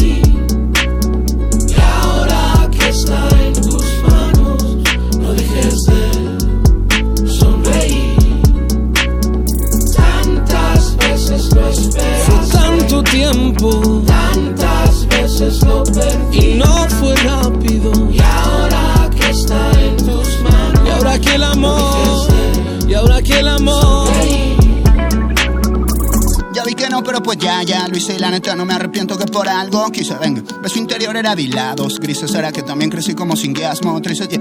Me sinceré que lo tenía en proceso y como se fue sin querer no me debía el consejo, yeah. Si aunque sea con interés, yo empiezo como se hacía caer. Cien uh, lo quiero tener como se apunte eso. Todo desde donde habita Fontes. Ya no regresan las ideas por meses. Ahora hay que ir a la inversa, forcejear los creces. Con congraciarse no obtendrían un queso. ¿Cómo le hacía cuando no tenía un ingreso? Pura lotería en un no más. No importa, se me hace que mejor va a salir a ser feliz. Eso hasta aquí es progreso. ¿Qué es? Oh, solo evítame eso que le evitas y eso solo habita ambiente. Estoy bien. No, como quita peso, como en mi cabeza solo habitas tú y está bien. Yeah, tengo mis tabús y también. Yeah, todos mis abusos también. No fuera del cebú, me fuera esa luz, me fuera hacia la luz del ande. Yeah, que sincera falta de todo. Quien te viera, qué bonita luz me das. Siempre anda, evítame el preámbulo entre los dos. Me impacienta que esté deambulando por siempre. Si supieras cómo se me hace agua la boca, se te escurre del y merme. Que poca se me ocurre que saber mi está fomo. De saber ni me asomo, siempre cambian de forma.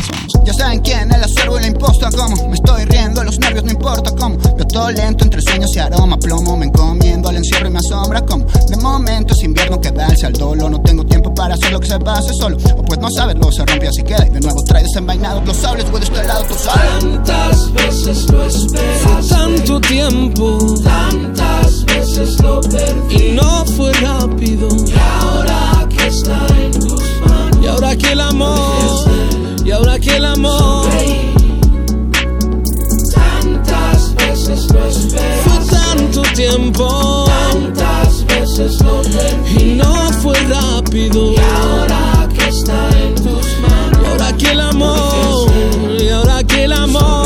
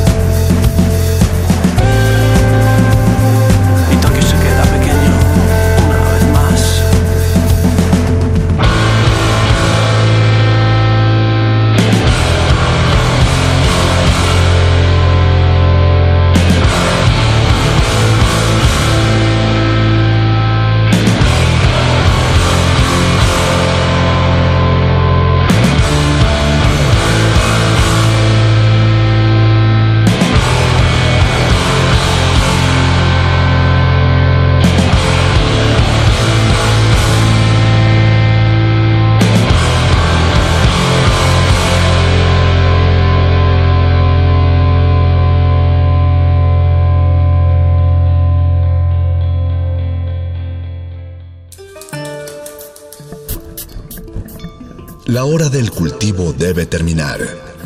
Así, el sonido podrá florecer.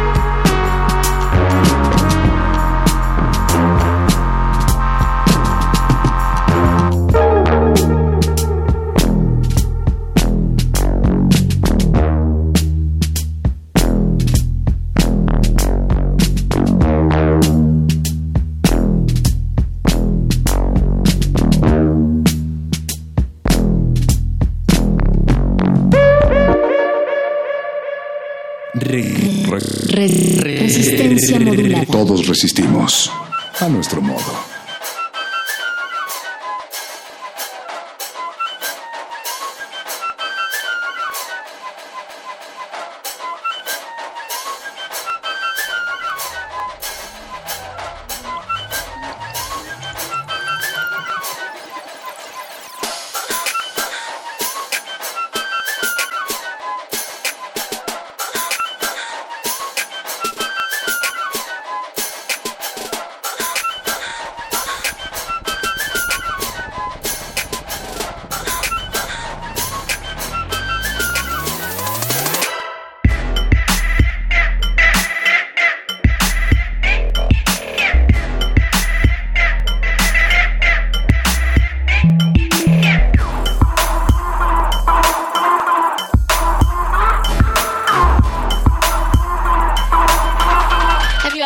Girl an ass so fat?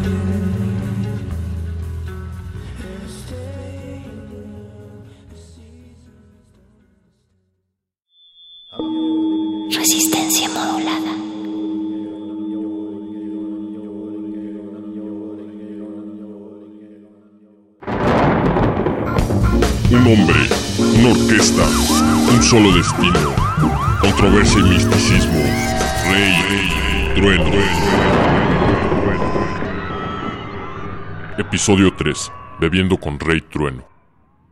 Dos hombres se encuentran para dar vida a una legendaria amistad. En un delirante encuentro, Rey Trueno salva de la muerte al que será su futuro trompetista.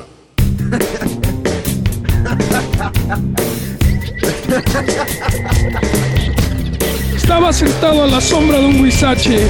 Había 34 grados de temperatura. Y como ustedes saben amigos, con ese calor uno se está muriendo de sed. Repente con la boca seca y al borde del delirio, apareció entre las matas un hombre que dijo ser Rey Trueno. Yo totalmente asustado oí que me hablaba. Tranquilo hermano, que le voy a invitar un traguín.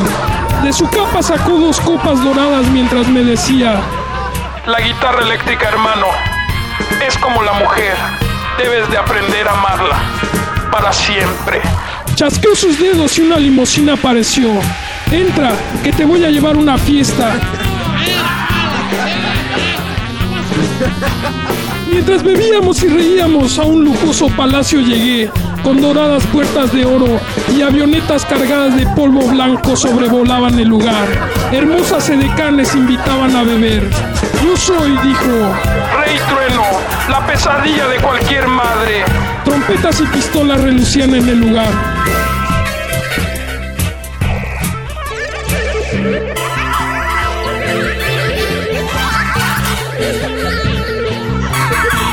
De pronto uno de los músicos de la orquesta me advirtió, llevamos meses bebiendo y yo envuelto en un circo lleno de músicos y fenómenos, me percaté que Rey Trueno sacaba del estuche de su instrumento una ametralladora y echando bala al aire gritaba, Rey Trueno, nunca baja. ¿Qué pasó, banda? Arriba. Arriba. Yo trataba de huir, pero tanta belleza y glamour me lo impedían. Y en medio del frenesí, terminé siendo parte de la orquesta, de Rey, Rey Trueno. Nunca volví a ver a mis padres. Nunca volví a preocuparme por pagar la renta ni por el trabajo. Ahora soy parte de esta maravillosa orquesta, una fiesta de sonido y color.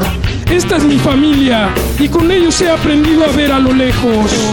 Orquesta de Rey, Rey, Trueno.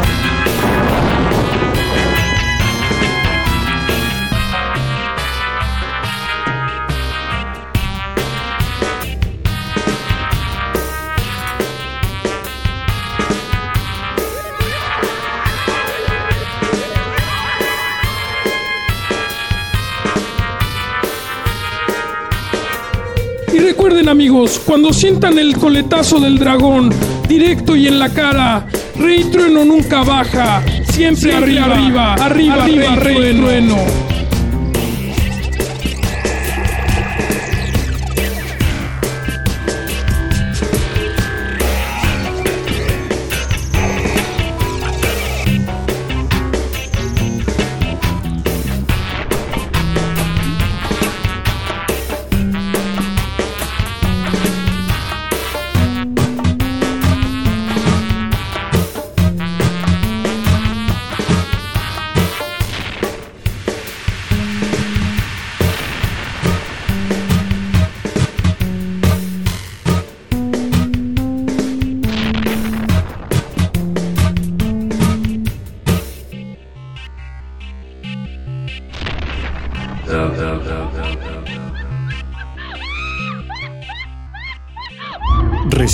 Resistencia modulada. Radio UNAM.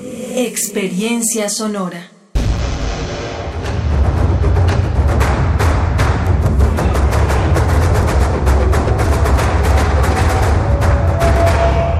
Resistencia modulada. No ha parado de llover, mano. Va a estar cabrón a la chamba. Ojalá tuviéramos nuestros teléfonos para ver cómo va a estar el clima el día de la elección. no mames, es 1999, güey. No hay teléfonos inteligentes. Ni Google Maps. Yo leí que las playas acá en Vargas están chidísimas y ni hemos podido pisar la arena, güey. Ya van dos días de lluvia. Uf, ya sé. No sé si podamos hacer esta misión, ¿eh? ¿Escuchaste eso? ¿Qué pedo, güey? Sí sonó bien cabrón. Yo sí digo que nos movamos, güey. Esto no pinta nada bien. Pues cuando el río suena, es porque piedras trae.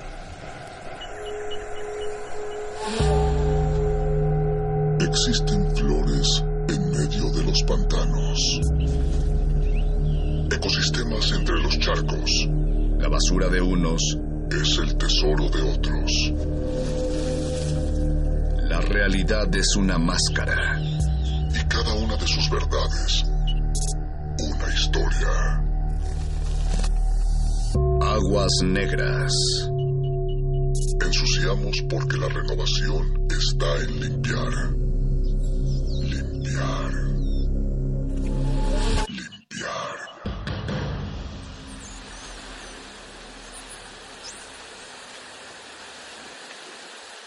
La cosa está así. Vinimos a diciembre de 1999 para alertar al papá chavista de Eduardo Luis que la elección para la nueva constitución que propuso el recién electo presidente Chávez traería grandes consecuencias para la población mundial en 2030. Las elecciones son este 15 de diciembre. Lalo Luis nos envió a nosotros porque no puede viajar. Tiene el pasaporte vencido, pinche. Llegamos a la Venezuela de hace 20 años en un avión bien extraño que nos prestaron los molestos de Res y Modi. Aterrizamos en el aeropuerto más cercano a Caracas, en el estado Vargas. Pero desde que llegamos no ha parado de llover y no hemos podido subir a la capital. Su única carretera sufrió un derrumbe y no hay acceso por ningún otro lado. Todo indica que nosotros no podremos completar la misión. Hoy es 5 de diciembre de 1999. Estamos a 10 días de las elecciones. Hay algo muy interesante con el presidente Chávez. Es el primer hombre en este siglo que ha acumulado más poder legítimo y constitucional. Presidente Chávez tiene más poder en este momento que el que han tenido los, los dictadores clásicos venezolanos. Porque es conveniente que se sepa que el clásico dictador venezolano arreglaba una constitución y le ponía un tinte democrático. El presidente Chávez, que tiene la honestidad de decir lo que va a hacer y nadie le ha creído, esa es su arma secreta, ha preparado una constitución es un traje a la medida para usted, es un traje a la medida para hacer una autocracia en el país. Es decir, que si Chávez fuera la oposición, no pudiera vivir con esta constitución. Entonces la pregunta es esta. Usted es el comandante supremo del barco. Ya terminaron las excusas. Ya mañana o se vota por el sí o por el no, pero ya hay una decisión que será histórica. Entonces este barco, ¿a dónde va a ir este barco?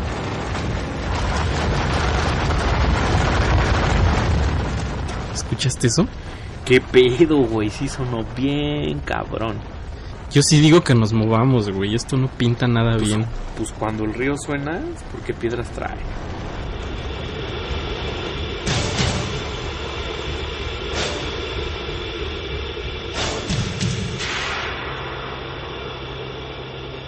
La Asamblea Constituyente redacta en apenas cuatro meses una nueva constitución. El primer mandatario empeña todo su esfuerzo en la campaña por su aprobación. Todos vayamos a votar, que no se quede nadie sin votar y por supuesto por el sí. Este nuevo texto constitucional elimina el Senado para dar paso a un Parlamento unicameral. Incluye dos nuevos poderes, el electoral y el ciudadano. Crea el cargo de vicepresidente de la República. Permite el voto a los militares y establece la posibilidad del referéndum en diversas modalidades.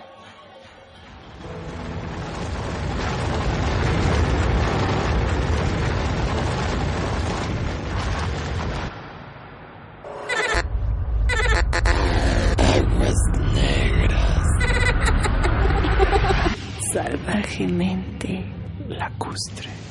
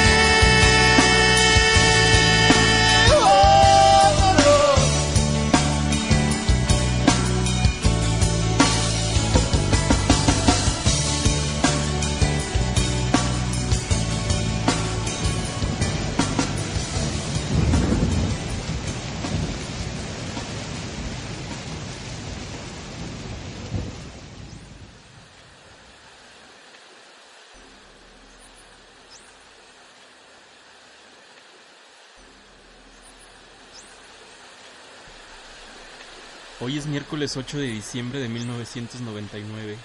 Estamos a una semana de las elecciones. Ya investigamos.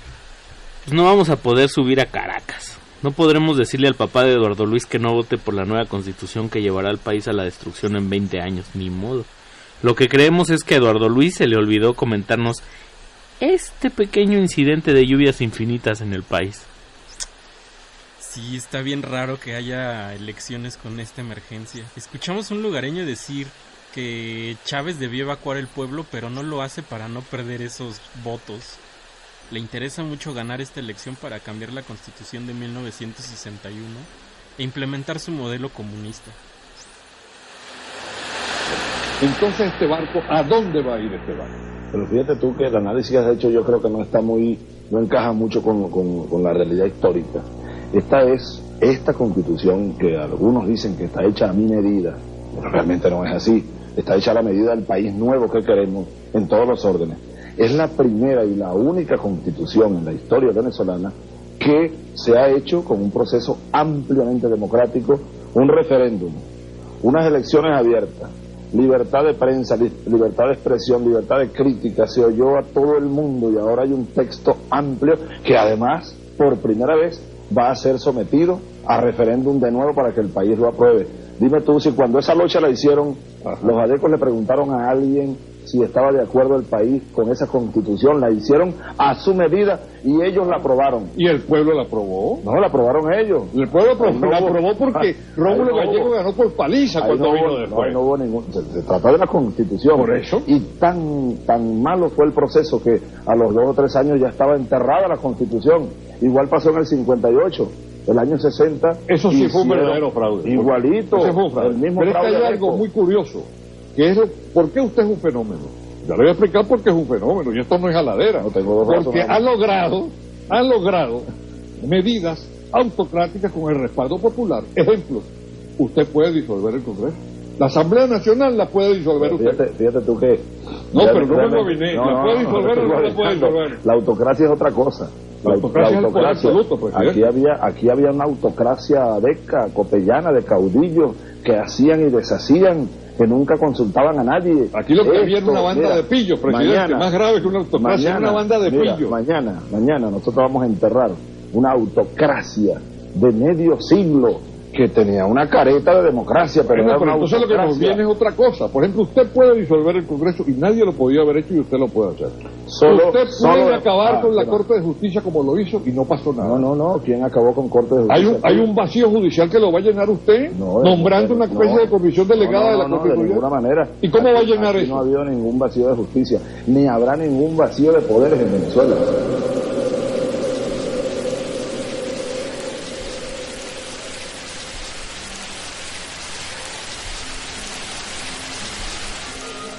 Vargas es el estado más próximo al distrito capital. Todo el que llega de otro país u otro estado tiene que viajar media hora desde el aeropuerto para llegar a Caracas. Es un estado costero, donde llegaron embarcaciones llenas de migrantes que venían huyendo de otros países hace siglos. Claro, cuando era un país de oportunidades. El Ávila, la montaña que cubre Caracas, es la que divide la capital del Mar Caribe, dándole un pequeño espacio a la población de Vargas que a veces parece acorralada por aquella montaña gigante que en 1999 destruyó gran parte del estado. El miércoles 15 de diciembre no tuve clases. Lo recuerdo con claridad porque lo único que hice fue estar sentado frente al televisor viendo noticias. Tenía como 11 años. La noche anterior había llovido muchísimo, también la anterior a esa y en la televisión decían que podía durar varios días más. Todo el país estaba así, una tormenta tropical intensa en el Mar Caribe o no sé. Lo que pasó en Vargas es que la gente empezó a construir encima de los cauces de ríos que se fueron secando poco a poco. Tenían muchos años sin que pasara nada de agua por ahí. Otros fueron secados a propósito por la expansión de la ciudad. Con la lluvia de cinco días seguidos, el Ávila se llenó tanto de agua que se desbordó y los ríos volvieron a su cauce. Ahí, donde se habían construido pueblos enteros. La corriente de agua bajando de la montaña se llevó todo. Nunca hubo cifras de víctimas oficiales ni de damnificados. Sé que fueron muchísimos. Las fuentes más exageradas hablaron de 30.000 muertos. La tragedia de Vargas tiene récord Guinness como el mayor número de víctimas mortales por una avalancha de barro.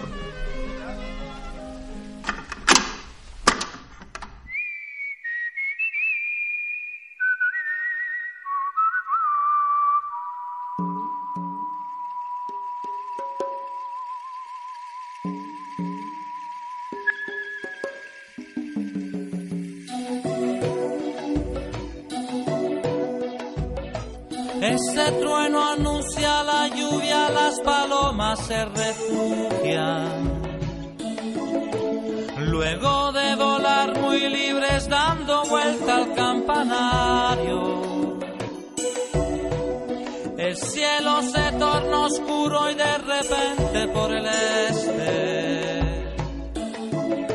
Un relámpago y se sabe que tan duro será el trueno. Se deslizan por mis dedos las primeras gotas transportadas por el viento que a medida van cayendo, que ya duro está lloviendo y es mejor. Me pongo dentro. Lluvia, lluvia, lluvia, lluvia, lluvia, lluvia, lluvia, lluvia. Pidas que te quiera, que no te puedo querer. Lluvia, lluvia, lluvia, lluvia, lluvia, lluvia, lluvia, lluvia. Si esta vez me toca a mí, yo lo quisiera saber.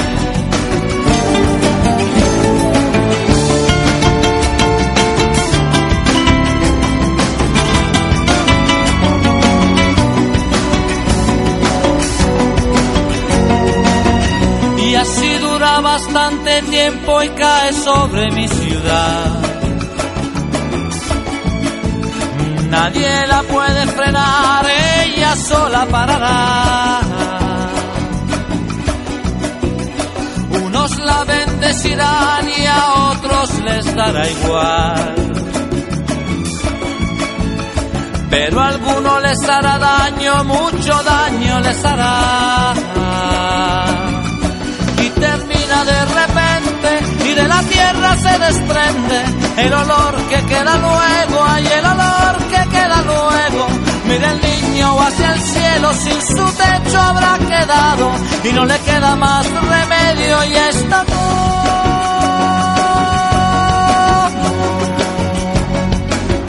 acostumbrado. Lluvia, lluvia, lluvia, lluvia, lluvia, lluvia, lluvia, lluvia. Que te quiera, que no te puedo querer.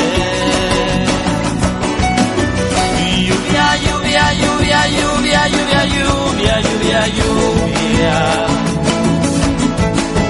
Si esta vez me toca a mí, yo lo quisiera saber.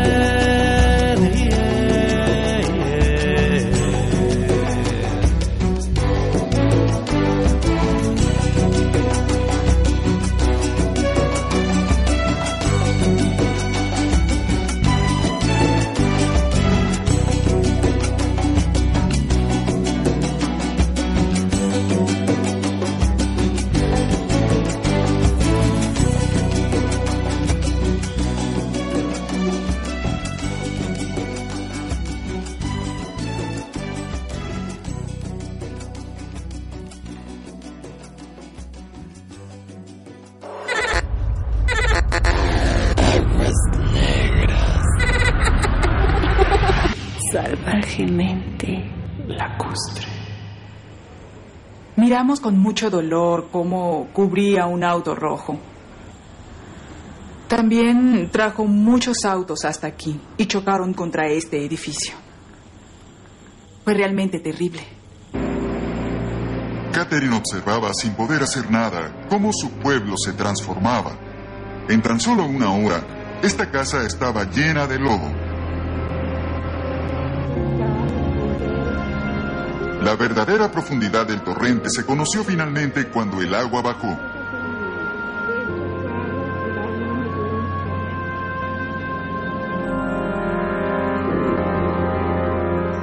Tres meses después, la mayoría del lodo aún permanece en el lugar. Es muy doloroso para mí estar aquí. Me rompe el corazón porque era un lugar muy hermoso donde se vivía muy bien y lo hemos perdido. Matt y sus compañeros geólogos han medido torrentes de hasta tres metros y medio de profundidad. Bien, Jerry, son cuatro puntos aproximadamente por encima del borde. Pero es el tamaño de las rocas lo que realmente los ha asombrado. Las rocas más grandes que hemos medido de las que bajaron de las montañas están en el orden de entre los 6 y los 9 metros de largo. Son del tamaño de autobuses, lo suficiente para destruir completamente cualquier cosa en su camino. En los corales, cientos de personas perdieron la vida. Una mujer del poblado no ha visto a su esposo y a sus tres hijos desde aquella terrible noche. Su nombre es Carmen López. Yo vivía exactamente aquí donde estoy sentada, debajo de estas piedras. Este edificio detrás de mí estaba al lado y las rocas lo traspasaron, tapiándolo hasta el primer piso. Mi casa tenía dos pisos y yo estoy sentada encima de ella. Realmente no sé si está aquí abajo cubierta de piedras o si fue arrastrada por las piedras y por la constante lluvia. En la noche de los deslizamientos, Carmen salió de su casa para ayudar a otras víctimas. Luego encontró el camino de vuelta intransitable. Esa noche comencé a sentir una, una gran inquietud por mi esposo y los niños. Llamé por teléfono a mi marido y él me dijo que los niños estaban dormidos, pero el ruido de las aguas era muy fuerte. Le dije, ten mucho cuidado, no duermas y vamos a mantener el contacto. Esa fue la última vez que hablé con él. Cuando los deslizamientos comenzaron, la casa de Carmen estaba aquí. Ella regresó para encontrar esto. El hogar de Carmen, su marido y sus tres hijos ya no estaban. Carmen nunca supo qué le ocurrió a su familia esa noche.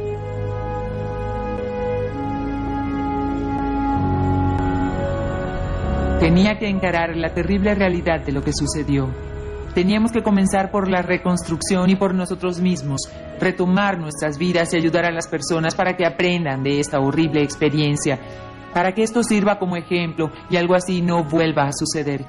Solo de esta forma podrán descansar en paz todos los venezolanos que quedaron bajo estas rocas. Los Corales es ahora un pueblo fantasma. Nadie ha vivido aquí desde la Navidad de 1999. Siempre me conmueve observar este tipo de desastre por las pérdidas de vida y por el daño ocasionado a los hogares de las personas. Es, es un asunto muy personal. Cuando ves una casa siendo arrastrada o destrozada puedes, puedes imaginar tu propia casa. Cuando ves una casa con juguetes regados por allí, piensas en tus hijos y es, eh, puede ser una experiencia muy emotiva.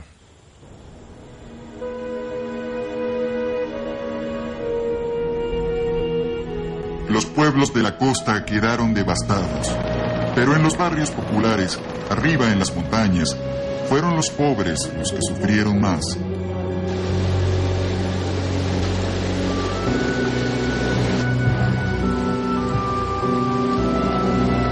La cantidad de pérdidas humanas nunca será conocida con exactitud. Se encontraron cuerpos en el mar, a cientos de kilómetros del lugar de los hechos. Los árboles algún día ocultarán las cicatrices de miles de deslizamientos. Los recuerdos se desvanecerán las personas vendrán y construirán de nuevo aquí sus casas. Hasta una próxima vez.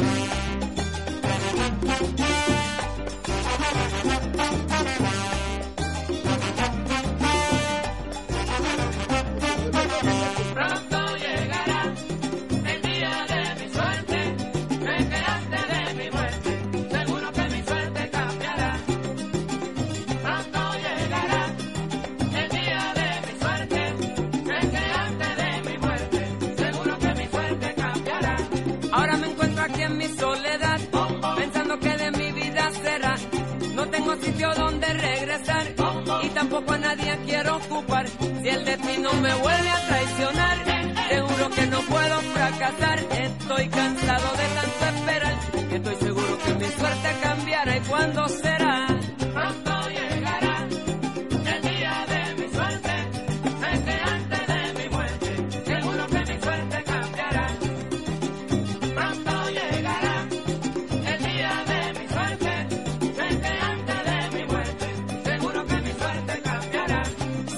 parte de mi vida ya, sin un complejo de inferioridad. Por eso no me canso de esperar, pues un día Dios a mí me ayudará. Y el día que eso suceda, escuche usted, a todo el mundo yo le ayudaré, porque tarde o temprano usted verá como el día de mi suerte llegará y ya lo verá.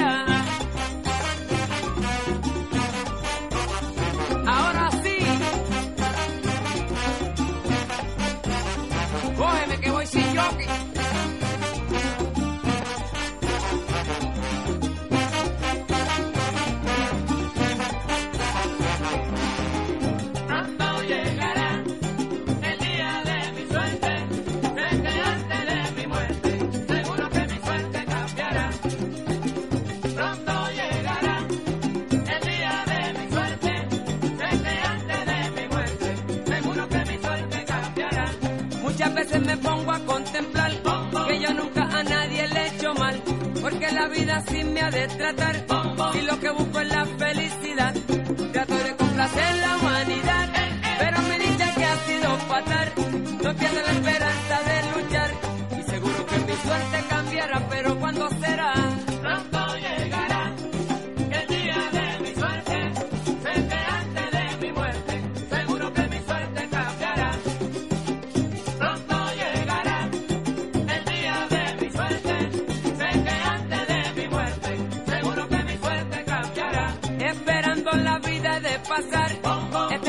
no podré aguantar y pregunto hasta cuándo durará.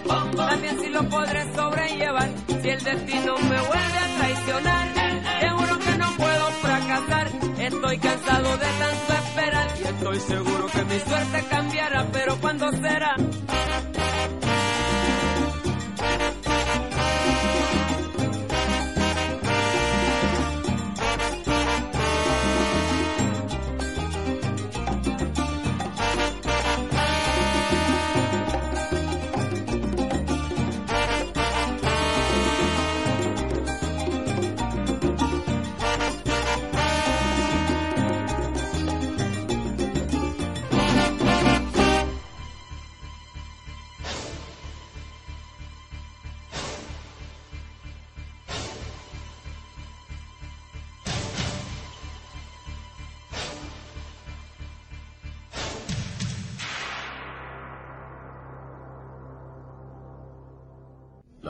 Que fueron escenario de la jornada electoral se intensifican en el litoral vecino a Caracas. Si la naturaleza se opone, lucharemos contra ella y la haremos que nos obedezca. Yo tuve un sentimiento tan hermoso cuando por fin el primer barco pudo llegar a la orilla por Caraballeda. La playa estaba bloqueada. Unos 100 o 200 metros estaban repletos de troncos y piedras. Los barcos no podían llegar a la orilla. Solo los helicópteros iban y venían. Por tierra era imposible. Queríamos meter los barcos, de los que caben 3.000 personas, para atracarlos lo más cercano a la playa. Porque esos barcos, como son planos por debajo, llegan a 10 metros del suelo firme y con cuerdas la gente puede subirse al barco. Hablo de barcos gigantescos, de transporte de tropas, de infantes de marina.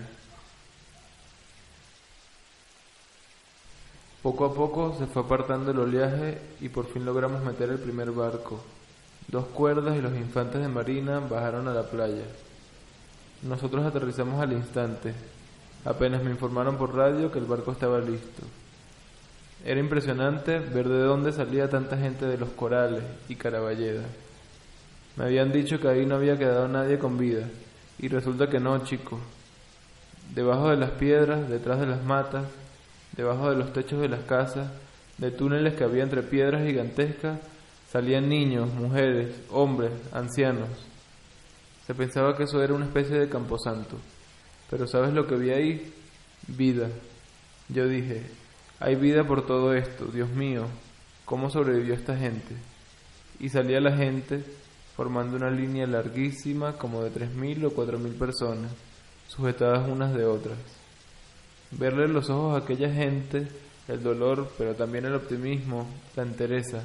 Aquí estamos, decían, y con mi viejo y con mi abuela, y algunos con su perrito, haciendo la cola hacia la vida, ya que el barco con sus puertas grandes, abiertas, rumbo al mar.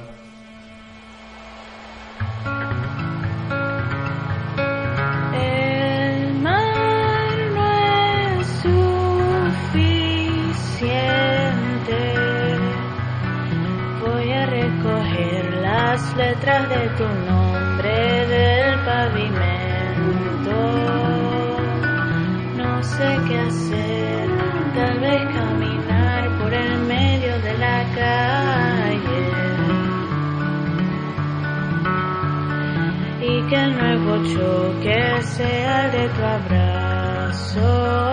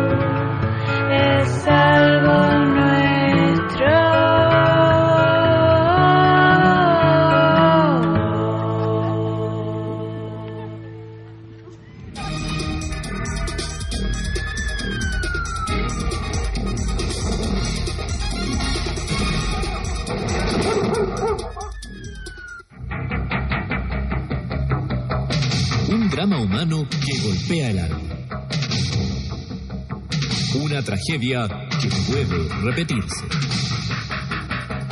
Aluviones en Venezuela y Chile. Veíamos cómo iban los niños rodando por el agua, no podíamos hacer nada.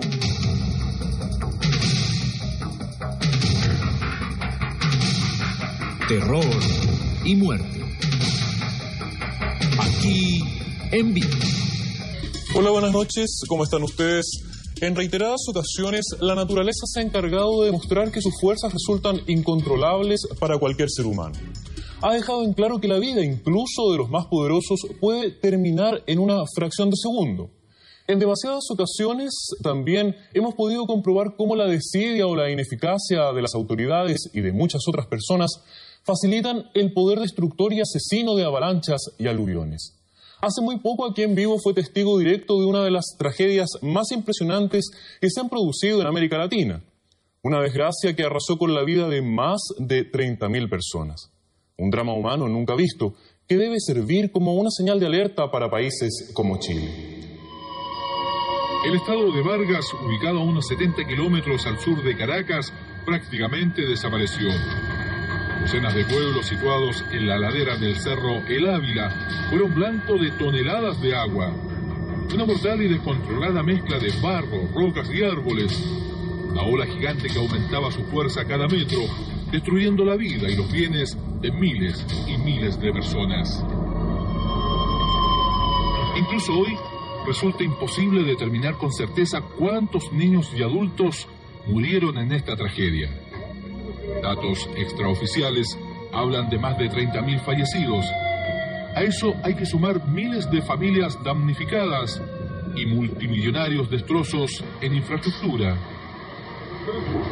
En cuanto llegamos al estado de Vargas, un sentimiento de amargura se apoderó de todo el equipo de Aquí en Vivo.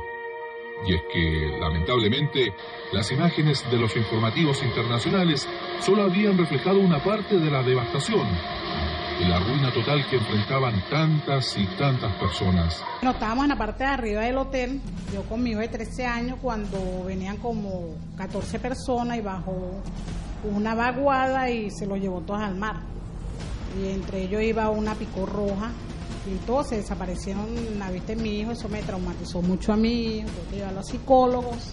Lo que se vivió en este lugar fue horrible y le pido a Dios que no vuelva a suceder este, estas cuestiones, ¿verdad? Aquellos días de diciembre marcaron un antes y un después en la vida de cada uno de los habitantes de Vargas, quienes aseguraron nunca olvidarán lo sucedido. Para el varguense, y esto no es mentira lo que voy a decir realmente, para el varguense la tragedia de Vargas no ha terminado. Continúa. En sus corazones, en sus mentes, en todo. ¿Por qué? Porque eh, realmente el trauma vivido por las personas, eso no, no se va a terminar jamás. Aguas negras. Salvajemente lacustre.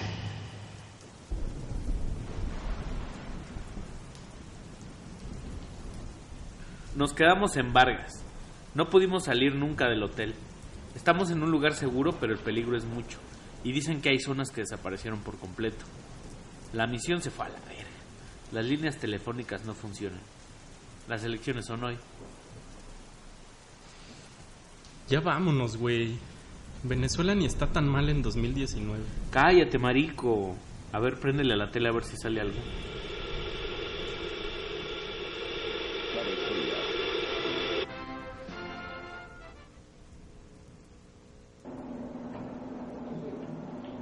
Señoras y señores, muy buenas noches. Esta es otra transmisión en vivo del Consejo Nacional Electoral, conjuntamente con la red de radio y televisión del país, con ocasión de un nuevo mensaje a la nación del doctor Andrés Careca, presidente del Consejo Nacional Electoral. Adelante, doctor Careca. Buenas noches.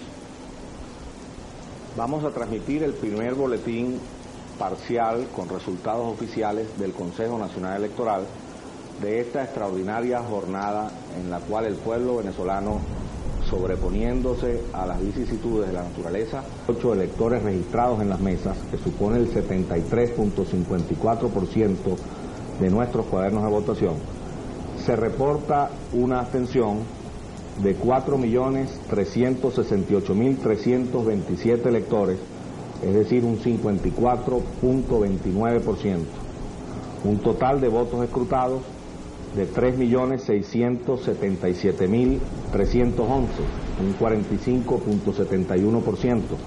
De ellos, 3.514.434 válidos, es decir, un 95.57%, y solo 162.877 votos nulos, es decir, un 4.43%. Los resultados parciales son los siguientes.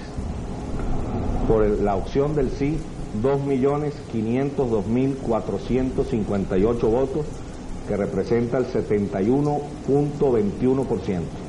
Por la opción del no, 1.011.976 votos, lo cual representa un porcentaje del 28.79%. Buenas noches y de nuevo felicito al pueblo venezolano por esta extraordinaria jornada. A partir de este momento, los inter... Amigas y amigos, son nuestros resultados a través del graficador oficial. ¿Ya? ¿Oficial? El por ciento votó en contra del proyecto de constitución. Aún así, el 71% indica que la mayoría votó por el sí. ¿Qué significa esto? Entonces muere la Cuarta República, nace la Quinta República, cesa la Constitución de 1961, la llamada moribunda, que seguramente será llamada ahora la difunta Constitución del 61, cesa el Congreso de la República, cesa la bicameralidad para dar paso a la Asamblea Nacional, desaparece el Consejo de la Judicatura, Venezuela se convierte en el único país de América Latina con periodo presidencial de seis años y reelección inmediata. En este gráfico vemos pues que la participación en color gris fue de 46% y una abstención, como lo ha reseñado el presidente del CNE, de 54%, exactamente 54,29% fue la abstención. Recordamos una abstención obviamente supeditada a la lluvia, a los cambios climatológicos que hubo en el país, con todo y que fue eh, alargado el proceso de cierre de las mesas de las 4 de la tarde hasta las 6 de la tarde. Una abstención hasta el momento en que han sido escrutados 3.677.311 votos, se marca la abstención en 54%. Pero sin duda pues gana el sí en este uh, referéndum del día de hoy con 71,21% hasta el momento. ¿Qué significa también el sí? Que Venezuela es el único país de América Latina con cinco poderes y no tres como tradicionalmente ha sido la estructura. Y también Venezuela cambia de nombre, ya no será República de Venezuela, ahora a partir de hoy se llamará República Bolivariana de Venezuela. Entra con esta constitución en vigencia a partir de hoy la figura del referendo revocatorio, el defensor del pueblo, los militares logran el derecho al voto, al derecho al sufragio y también se crea la figura del vicepresidente. Con esta aprobación por mayoría, 71% de la Constitución, el proyecto de Constitución elaborado por la Asamblea Nacional Constituyente viene ahora a un proceso arduo de votaciones en el cual habrá pues la relegitimación de todos los poderes de la República Bolivariana de Venezuela. Repetimos, 71% de la población electoral escrutada hasta el momento votó por el sí. Que comenzaron a preocuparnos. Hasta hace pocos minutos nos llegó el último reporte y debo decir con inmenso dolor que en el estado Vargas, hasta ahora, y pidamos a Dios que no haya más víctimas, hasta ahora me informan que han sido rescatados 37 cadáveres. Así que pidamos a Dios por el descanso eterno de estos compatriotas, desde lo profundo, desde lo más profundo de nuestra alma, de nuestro corazón, nuestro sentimiento eh, de pesar a sus familiares, a sus vecinos, a, tanta gente que, que tanto ha luchado, Dios mío, y que tanto ha esperado un renacimiento como el que hoy estamos eh, viendo, el que hoy estamos eh, presenciando. Por una parte con esta tristeza, por una parte con este dolor y por otra parte con una gran esperanza, con un gran optimismo, con una gran fe en nosotros mismos, en Dios, en nuestro pueblo, que sabe sobreponerse a las dificultades. Yo lo decía anoche, y quizá lo dije de una manera premonitoria. Claro que lo dije porque tenía en mis manos los reportes meteorológicos para el día de hoy y todos los reportes meteorológicos indicaban que iba a incrementarse la, las lluvias eh, anoche, esta madrugada y en todo el día de hoy en casi todo el país. Por eso ustedes deben recordar que yo anoche dije, citando a Bolívar, invitándolos a todos a este día 15 de diciembre, día que quedará para la historia nacional. Hemos escrito una página más para nuestra historia, hermanos.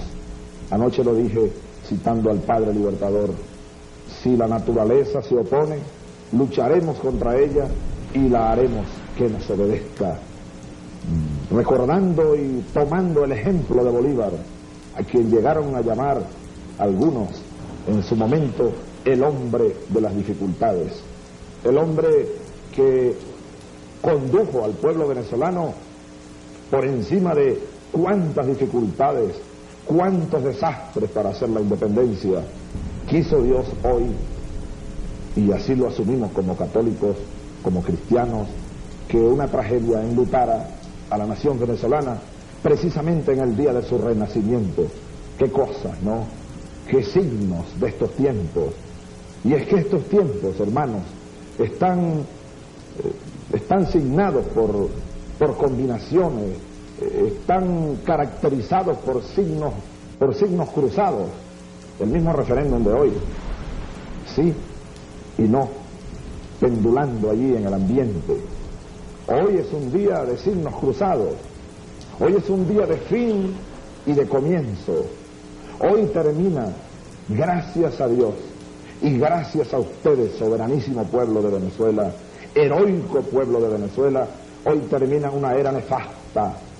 Hoy termina una república, la cuarta república, que no solo se refiere a estos últimos 40 años, claro que en estos últimos 40 años, 41 para ser más exacto, desde 1958, cuando se instaló aquí el régimen que se conoció, y ya podemos decir que se conoció, ya gracias a Dios no hay que decir se conoce con el nombre de, no, el pacto de punto fijo pasó a la historia, esta falsa democracia pasó a la historia, pero cuando me refiero a que hoy termina algo, es que está terminando una república larga, está terminando una república oligárquica, está terminando una república hoy, ha terminado una república antibolivariana, una república que nació al influjo de la traición al sueño de Bolívar por allá en 1830, una república que nació al influjo nefasto del asesinato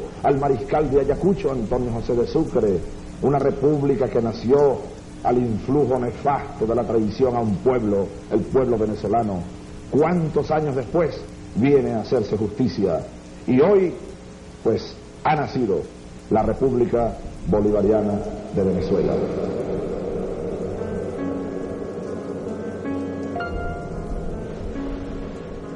Y el Señor dijo a Abraham, abandona tu tierra natal y la casa de tu padre y ve al país que yo te indicaré. Haré de ti una gran nación, te bendeciré, y por ti se bendecirán todos los pueblos de la tierra. El Señor dijo a Abraham, esa bella y sabia orden fue la que convenció a mi corazón a decidir que el mundo fuese mi casa el mismo mundo que puso al alcance de mi espíritu la canción que me refleja como ningún espejo. Soy un caminante de sales y maderas, enamorado del polvo de los caminos. Construyo mi casa día a día y vuelvo a destruirla cuando el sol me propone otros desvelos. Solo y sin querer ser nadie, amparado y crecido por mi mente, en busca de las luces misteriosas donde los pasos son lentos y eternos, y alguien sabe todo para decidir todo. Trajino la nieve, las lluvias y los mares, y conozco el delirio de las plantas de las que aprendo los cantos que canto para ti al detenerme nada más que lo que duren esos versos y la hoguera que el amor provoque. Soy un caminante, una espiga más, un fruto en movimiento. Inquieto paisaje que vino a derribar los muros que por temor levantó el cobarde. Peregrino que predica lo mejor del Señor, es decir, todo la luz me muestra de espíritu entero y el árbol y las aves me repiten. Caminó los desiertos mi esperanza y mi piel es el código del tiempo. La poesía es mi álgebra y mi cábala, como le sucede a las estrellas, porque yo también soy un astro y lo sabe el que me ve desde muy afuera y desde muy adentro. La muerte me acompaña paso a paso para tomarme al fin y recrear la vida. Entonces camino hacia la nada. Soy un caminante que por irse siempre, siempre regresa porque todo es circular y eso el sol lo sabe como nadie. El cielo y la serpiente son mi conciencia que es un sueño que en la vigilia libera mis huesos. Aquí he llegado a esperar que estallen las flores y los peces al lado tuyo, mujer que me esperabas sin que tú y yo lo supiéramos.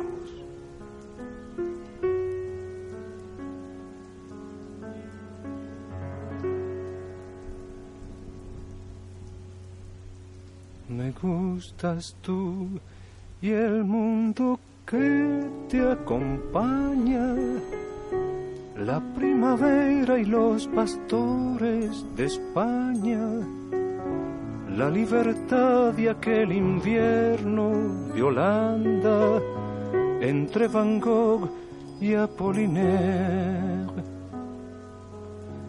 Me gusta el mar y el fuego que te delata Alejandría y los antiguos piratas, el nacimiento permanente en Manhattan y el desenfado de los blues.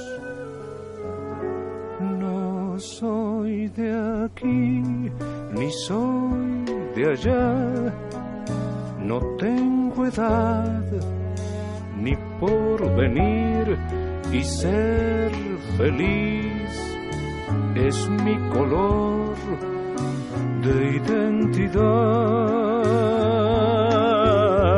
No soy de aquí ni soy de allá, no tengo edad ni por venir y ser feliz es mi color de identidad.